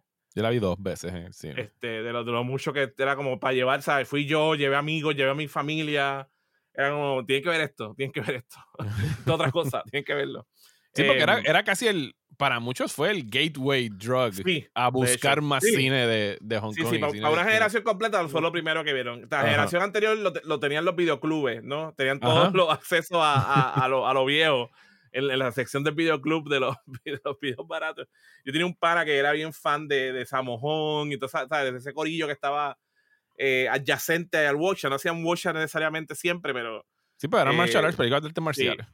Hong Kong Martial Arts. Exacto. So, nada, es un momento, o sea, muy, muy, muy, muy buen escogido. Sí, esta también, como lo que hablábamos de tu mamá también, de estas películas que influencian la cultura popular de una manera increíble. Todavía estamos bregando con la influencia de, esta, de estas películas. Una de las cosas que a mí me gustó de Shang-Chi, por ejemplo, de Shang-Chi de, de Marvel, que es de las, de, de las nuevas que, que yo respeté bastante, era que se notaba este amor por todo este corillo fundacional sea, se notaban estas escenas que eran tributos a Ang Lee, tributos a, Jackie Chan. sí. Como que ves, cuando hacen eso, yo estoy como que ve, eso es lo que tienes que hacer, eso es lo que tienes que hacer. o sea, busca gente auténtica de esas partes del mundo y déjalos hacer lo que les dé la gana. Y, y, los que están aquí, que están influenciados por ellos también, ¿no? Eh, las generaciones que se criaron con eso, que son de esa cultura, este, que fueron los que los dejaron hacer chanchi, por lo menos. Eh, y obviamente ver a, a, Tony Lung, siempre Tony Lung, lo que sea que Tony Lung haga, yo, I'm there. Este, I'll die, I'll die for him. bueno, para. Ok, hacemos rápido que, que, que nos dolió dejar atrás, rápido. vamos a hacerlo. En lo que ustedes están buscando cuál les dolió dejar, voy a recapitular nuestro cómo quedó nuestro bracket de, de picks. Eh, Gabriel tiene Master and Commander en película, Nicolas Cage en actor, Kevin Jenner Wallace. Eh, no, está la puse. Ah, no, sí. Kevin Jenner Wallace en Beast of Southern Wild. George Miller en Fury Road, Before Sunset en libreto y en Wildcard tiene la cinematografía de Children of Men. Ezequiel tiene Good Night and Good Luck en mejor película. Don Cheadle por Hotel Rwanda en actor. Kisha Castle Hughes en Whale Rider por actriz. Robert Altman de director. History of Violence en guion. Y Hero como mejor película extranjera. Eh, y yo tengo mejor película Crouching Tiger, Hidden Dragon. Philip Seymour Hoffman por The Master en actor. Leslie Manville como actriz en Phantom Thread, David Lynch, Mulholland Drive en director y tu mamá también en libreto y The Tale of the Princess Kaguya en mejor película animada. ¿Qué les dolió dejar fuera? Eh, Ezequiel, empieza tú. Pues, mano, tú sabes, eh, yo creo que Sofía Coppola es de estas, ¿verdad? Que, en varias de, las de las nominaciones se lo merecía. En dirección, en escribir. Eh, y esa lo, pensé mucho. Eh, incluirla a ella, porque pienso que con todo y todo este viaje que hay ahora de contra el nepotismo, ella este, estaba brillando, mano. Era como se lo merecía. Y hizo, hizo ese, early work de ella. Eh, entonces un poco era como, ¡ah! Me duele tener que, que no quizás escogerla porque me fui más con las cosas sentimentales. Eh, en ese, ese también, yo pienso que yo hubiera preferido. Moonlight es una de mis películas contemporáneas, ¿verdad? Favoritas. Ganó mejor película, pero no ganó libreto. Ganó La La Land. Y es como, ¿What the fuck are you talking about? Eh, el libreto de Moonlight está bien cabrón. Y yo hubiera preferido que le dieran libreto a Barry Jenkins. Eh, porque usualmente el mejor libreto se ha convertido en los últimos años en mejor película. O sea, como que esta es la verdadera mejor película. Exacto. y lo mismo, Barry Jenkins después adaptó If Bill Bill Street Could Talk. ajá, sí, de, de James. Eh, y eh, buenísima adaptación y también, ¿no? Pensé como él, se lo merecía. Eh, Sarah Polly también estuvo nominada por Away From Her y Sarah Polly super underrated también. Eh, de hecho, hay películas de ellas que deberían de estar aquí. ¿Ya viste Women Talking o todavía? Todavía, tengo que verla, sí. Es no todavía. Este, so, sí, tú sabes, esa lucha así de como, ah, este, quiero también hablar de estas películas, este, Steve McQueen también. Yo creo que la adaptación de, yo sé que 12 Years a Slave es como, quizá, ¿verdad? Ganó, ella ganó mejor película hace años. Sí, ganó mejor película. Pero lo mismo, yo pienso que era como mejor adaptación que quizás película, aunque yo, yo la celebré también. Este, y Steve McQueen es otro que no le han dado sus su flores. En actor, estábamos hablando de Payne, eh, de Alexander Payne, eh, y de los actores, Bruce Dern, mano, en Nebraska. Nebraska, eh. Eso, Excelente. ¿Quién ganó ese eh, año? No me acuerdo. Eh, no fue Bruce Dern. estoy buscando. Ese año ganó eh, otra de esas. Eh, ah, pero es que mira la transformación que hizo ese tipo. Matthew McConaughey en, en el pico. Ay, cabrón, Dallas fucking Buyers, maldita sea la madre. bueno, este fue el final del McConaissance. Ahí fue que acabó toda esa trayectoria. O sea, ahí fue como que, ok, ya ya te lo dieron, cabrón, no dan más. No, pero Bruce Dern hizo tremendo papel ahí, mano, se lo merecía. y Chiwetel Ejiofor estaba también ese año. También, Chiwetel es otro que... Y entonces, también pienso que la, academia no, no nominó a Will Forte de Nebraska. Y Will Forte hizo también tremendo, ¿sabes? Eh, o sea, que también si, si hubiéramos llegado a ese punto también de quién, quién ignoraron, ¿no? sí, pero, ah, pero chacho. nos quedamos aquí hasta mañana. Gabriel, ¿qué dejaste fuera? Eh, ustedes, o sea, mencionaron las que ustedes escogieron, habían par que yo quería, por ejemplo, History of Violence, quería incluirla en algún lugar, este, The Master, este, había eh, en actuación, eh, yo le tengo como que un, un soft spot todavía a Frances McDormand en Almost Famous. Ella fue nominada. Pero ella ha ganado tanto que Sí, ha ganado tres ya, ¿no? No tiene tres. Por eso. Este, Pero podían quitarle alguno y dárselo por Almost Famous. Sí, sí. El de Three Billboard, sobre todo. Por favor, ah, sí. yo no he visto esa mierda. Es una mierda, la verdad. Este, de hecho, eh, In Bruges en, en libreto ah. también. Sí, esa también es súper influencial. In Bruges súper influencial.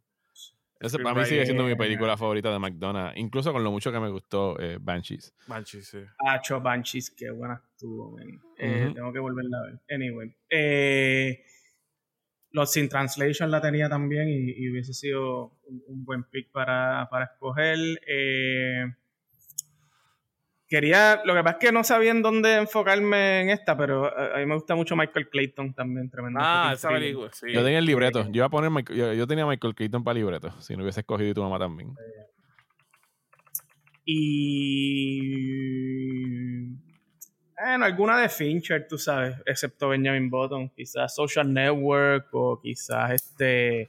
Digo, Rosamund Pike en... En Gone Girl. En Gone Girl. Eh, Ah, sí, sí, sí. Rosa, sí, sí, for sure. sido buena también. Eh... Y, ah, yo tenía una controversial, controversial, pero... Tíralo, tíralo. 2001, ganó Denzel por Trending Day, que yo pienso que Denzel también ha hecho mil cosas mejores que Trending Day. Claro. claro. Y ese año estaba nominado Will Smith por Ali, y yo pienso que ah, esa es su mejor actuación. De Will Smith, sí, fácilmente. O sea, es un biópico, we hate them, pero wow, el tipo vendió a Lee bien cabrón. Coño, pero es un biopic de Michael Mann, ¿sabes? Claro, eh, e, exacto. Sí, eso ayuda un montón. Pienso que es, ese era el Oscar de, William, de Will Smith, en verdad. El Ali del. De William, William Smith, pues decir. El, el, otro día estaban, estaban pasando como que un. Uno de estos memes que te dice tienes que eliminar a esta persona y todas sus películas. Y era como que Denzel, eh, Will Smith, Samuel L. Jackson y creo que Eddie Murphy y, cuando dije, bueno, yo voy a, yo quitaría como que todas las de Will Smith no se pierde nada, y yo pensando, coño, pero Ali está bien cabrona, pero las de los demás están demasiado duras. Sí, sí, sí. Pero sí, Ali fue la que dije, de verdad que la, la, única que pensé que dije, coño, me va a doler va a ser Ali, porque Ali está muy buena. Y ese año, mira, Russell Crowe en Beautiful Mind, Champagne, I Am Sam, que nos oh dio el chiste oh de, de, Tropic Thunder. Eh, y, quizás. De hecho, Downey, Downey en Tropic Thunder lo nominaron. Ustedes se imaginan que hubiese coincidido Tropic Thunder con Downey nominado el mismo año que explotó lo de Oscar So White. No, eso hubiera sido un problema. Eso hubiera sido un perfect storm en realidad. Aunque la película está, tiene su justificación. Claro, la película, la película yo sea, está criticando lo que está haciendo. Sigue siendo problemático, no deja de ser problemático, pero, lo está haciendo con inteligencia. Lo está haciendo con porque la película está lampuning un montón de cosas, esa incluida, ¿no? Y exacto, la ironía es que está tripeándose la cuestión de las transformaciones para y la academia no domina. What? What? They didn't get it. yo, me lo imagino, yo, me lo imagino a ellos un cuarto. De, they didn't fucking get it. ¿Sabes? Como que no, lo entendieron cuando lo hicieron. Eh, el, bueno, el meme ese de. El meme viejo de El punto este es el punto. Ajá, y aquí por encima tuyo. Bueno, Gabriel mencionó ya algunas de las que yo iba a incluir, así que nada más voy a mencionar dos adicionales. Eh, tengo a, Ellen Burstyn en actriz por Wrecking for a Dream. Uf. Que Julia Roberts ganó ese año eh, y ella está muy bien en Erin Brockovich, pero Ellen Burstyn es una cosa apoteósica en, en Requiem for a Dream. o sea, hablemos de transformaciones físicas. Esa señora se veía demacrada y no sé cuánto tuvo que rebajar para porque creo que fue uno de esos papeles donde tuvieron que filmar la película por un tiempo y después ella tuvo que rebajar para hacer otras escenas porque se ve como que el deterioro de ella, de que estaba un poquito sobrepeso al principio de la película y después estaba bien, bien flaca, bien, bien jalada al final de ella. Eh, y el otro guion otra película que... no hay que repetir, en verdad. No, no, esas son de y la he visto dos o tres veces, pero. Sí, yo, la he visto dos también. El, como que a veces está como que así, la veo en stream y yo, coño, hace tiempo que. No, ¿para qué carajo quiero ver esta mierda? o sea, rápidamente el cerebro dice, no. ¿Sabes? No, ¿por qué carajo tú tienes que someterte a Requiem for a Dream otra vez? Eh, y el otro libreto que hubiese considerado que estuvo cerca, que es de mis favoritos de este dúo, es eh, A Serious Man de los Coen Brothers. O sea, esa ah, película yo la encuentro comiquísima. Eh, y, es como que, o sea, si tú tienes que decir qué es una película de los Cohen, o sea, yo le pondría o Racing Arizona o A Serious Man. Son como que las dos películas que yo le daría para que tú entiendas el, el humor, el mood y las cosas que ellos, con las que lidian en sus películas, ¿sabes? Su religión, la avaricia, el, el ¿cómo se dice? El, el elemento humano, el human condition, eh, y el Human Folly y todas esas cosas. Eh, The Serious Man es tremenda película. Es mala, tengo ganas de verla. Pero voy a ver primero Good Night and Good Luck otra vez, porque hace tiempo que no la veo. ahorita que mencionaste Erin Brockovich, esa otra que se nominó a Susana Grant, que fue la que lo escribió. Ajá. Y esa, e, esa, película es un buen libreto también. O sea, es un excelente libreto porque está cogiendo, ¿verdad? Es un biópico de, de una cosa que pasó en vida real. Eso es otro underrated. Pero no se siente artificial como, como estos biopics que tienes que contar toda la vida de esta persona. lo que se tripea. Lo que se tripea Walk Hard. Eh, lo, mismo que se tripea Walk Hard. Ella está juggling dos cosas ahí porque es como este. Es el biopic reciente, pero es, es también la, la, denuncia de esta cosa que ocurrió reciente. Eh, es, un, es verdad. Entonces es difícil. Y, bueno, Soderbergh muy bien ahí. Sí, la obsesión de pues Soderbergh siempre con, con mostrar cómo funcionan las cosas. Y en este caso está viendo cómo funciona un class action lawsuit. ¿Sabes? Cómo tú montas un class action lawsuit. Es lo que me imagino que le atrajo a él de, esa historia. Eh, bueno, lo hicimos. Llegamos al final del draft de los mejores y las mejores perdedoras de los Oscars. Y yo creo que nosotros escogimos mejor que los miembros de la academia para ¿cómo es hindsight is 20? ¿Cómo es hindsight is hindsight 2020? Is 2020. O, o puertorriqueño. pero, muchas de estas decisiones uno las sabía en el momento. Es como que, sí, sí. Claro, claro. En, en, buen puertorriqueño, eso es cuando le ves los huevos al perro, eh, sabes que es más. Y lo otro que, lo que yo siempre he dicho, al final del día, las listas, independientemente si viene de la academia o no, las listas son listas, ¿no? Y los gustos son gustos. y Oye, al final del día, los premios de la academia lo que sirven es para trivia. That's it. O sea, es como que sí. Eh, en dos o tres semanas van a entregarlos y a los dos días a mí se me va a haber olvidado el 90% de los ganadores. Y, y, acordarse que esto es lo que siempre hablábamos, que lo hablamos varias veces en, eh, cuando nos invitaron a hablar de esto en sitios, en, estaciones, que era como no olvidarse que la academia es un pat on the back, o sea, es la misma industria creando algo para justificar que existen y ellos mismos dándose el pat on the back como que uno tiene que entender todas esas políticas, ¿verdad? Y por eso, porque, porque termina siendo lo que tú dices, las narrativas de los Oscars de al que le debemos el Oscar, al que queremos sorprender. Ah, este es el tema del año que están diciendo que no estamos trabajando. Vamos a darlo a esta persona. Que eso también está ahí. Y yo pienso, yo pienso que, y lo que les quería preguntar esto antes de terminar, como, ¿qué, qué, qué, tú, uno podría hacer para que los Oscars sean un poquito más interesantes, por lo menos, para las trivias inclusive. Y yo estaba pensando, por ejemplo, ¿por qué ellos mañana no cambian la regla esa de, por ejemplo, ya, lo, ya dijimos una, no cambia la regla esa del adapted screenplay? Pero también, ¿por qué no decimos las cosas como son y vamos a ser actores? Punto y se acabó. Deja de, deja de dividirlo entre mujer y hombre. Que lo están haciendo ya los, ¿cómo se llaman? Los, los Independent Spirits, creo que los sí, abre, abre más, abre más nominaciones y mejor, mejor actor, punto. O sea, mejor persona que actuó, mejor persona que actuó este año, mejor persona supporting de este año. Lo, que dicen de eso es que si hacen eso, siempre van a ganar, hombre. lo que siempre. Pero para mí, yo, yo entiendo ese argumento, porque, pero ese tipo de cambio estructural ayuda precisamente a que sea más evidente todavía y que se pelee más. Yo creo que se pelee mejor para decir, espérate, cuando te dimos el chance hiciste esto, ¿no?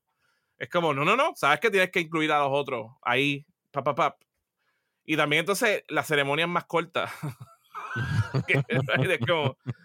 y, y, como poder decir, sí, esta persona actuó mejor que esta otra persona, no importa su gender, right? Este, eh, sí, yo creo, yo creo que sería interesante para shake things up, aunque sí puede pasar ese problema. Y si pasa ese problema, pues ahora sí que no tienen excusa, porque ahora con la segregación de las nominaciones tienen la excusa de, ah, no, que nosotros le damos igual a los dos. Pero, ¿verdad? Nunca face entonces todos los otros problemas de, pues no hay actrices negras, no hay pocos actores negros, y lo mismo con los libretistas y demás, como o sea, hay que como shake things up. A mí me estaría interesante como hacer un, ese, ese, ese, ese, ese tipo de cambio así como, eh, hazlo, Nada. Háganlo. ahí, les dejo esa Las otras categorías existen porque son diferentes talentos. O sea, cinematografía es diferente a libreto, que es diferente a edición. Estas son actuaciones, tú sabes. Igual que... la pendeja, la, definición de lo que es supporting y, y, leading, cabrón. Acá rato. Hacen hay gente sí, que, category fraud malabares, malabares, sí. todo esto es, es marketing, loco. Sí, no, y, fíjate, yo algo que cambiaría, que yo creo que así es que lo hacen en los BAFTA, es que las diferentes ramas son las que deberían votar por, ah, por lo que ganan, ¿sabes? Porque los cinematógrafos deberían votar solamente, o sea, no por solamente, pero por los cinematógrafos, porque qué carajo a lo mejor sabe un sonidista o un vestuarista o un marketing person sobre la cinematografía. literalmente estás donde va de, de, los guilds. Del gremio, ¿sabes? claro. Obviamente para mejor película, pues que vote mejor película, eh, todo el mundo. Pero para los demás premios, los sonidistas que hagan sonido, los vestuaristas que hagan vestuario, o sea, porque a veces eso, cuando tú ves que los premios arrasan, es que todo el mundo está poniendo a ah, fuck it, Elvis, o ah, fuck it, o, sea, lo que sea, ¿sabes? Porque es la última que vi, o porque fue la más bonita que se vio, aunque yo no sé un carajo de cómo se está retratando. Pero nada, eh, o, el, o, el, paquete que le enviaron fue el más bonito. Exacto, el mejor premio, el mejor regalito que le enviaron, porque para esto, o sea, esto es una campaña política. bueno, creo que eh, les agradezco a ambos por estar aquí hoy. Gracias Ezequiel, gracias Gabriel, gracias a ustedes por, por escuchar. Eh, les invito a que se den la vuelta por mi página de Patreon en patreon.com slash Mario Alegre. Eh, donde me pueden apoyar por ahí. Les agradezco especialmente a los productores ejecutivos de todos los podcasts de Próxima Tanda, a Miguel Padilla, a Jaino Núñez, a Joshua Torres y a Angelo del Valle. y creo que voy a escoger una cita para cerrar esta discusión de, los Oscars en realidad y es una cita del director Bong Joon-ho quien en plena contienda por el Oscar en el 2020 cuando antes de que lo nominaran claro o sea que no estaba haciendo campaña pero entre ganar la palma de oro y, entonces ir a competir con los Oscars un par de meses después le preguntaron como que mira están diciendo que, que tú que lo van a nominar que sí que sé yo y él le tiró como que, pues it's a little strange, but it's not a big deal. Dijo así como que shrugging. Eh, the Oscars are not an international film festival, they are very local.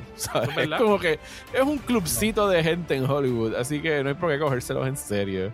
Eh, aunque a veces pues sufrimos de, pecamos de eso, de lo que lo cogemos demasiado. Bueno, es la, cultura, ¿verdad? Que tiene más presencia en nuestras vidas, así que eso obviamente nos, lleva ahí. Pero sí, gracias, eso, eso son palabras con luz. Gracias, Bong Joon-ho. Y gracias a ustedes por escuchar. Y será hasta la próxima edición del draft de Próxima Tanda.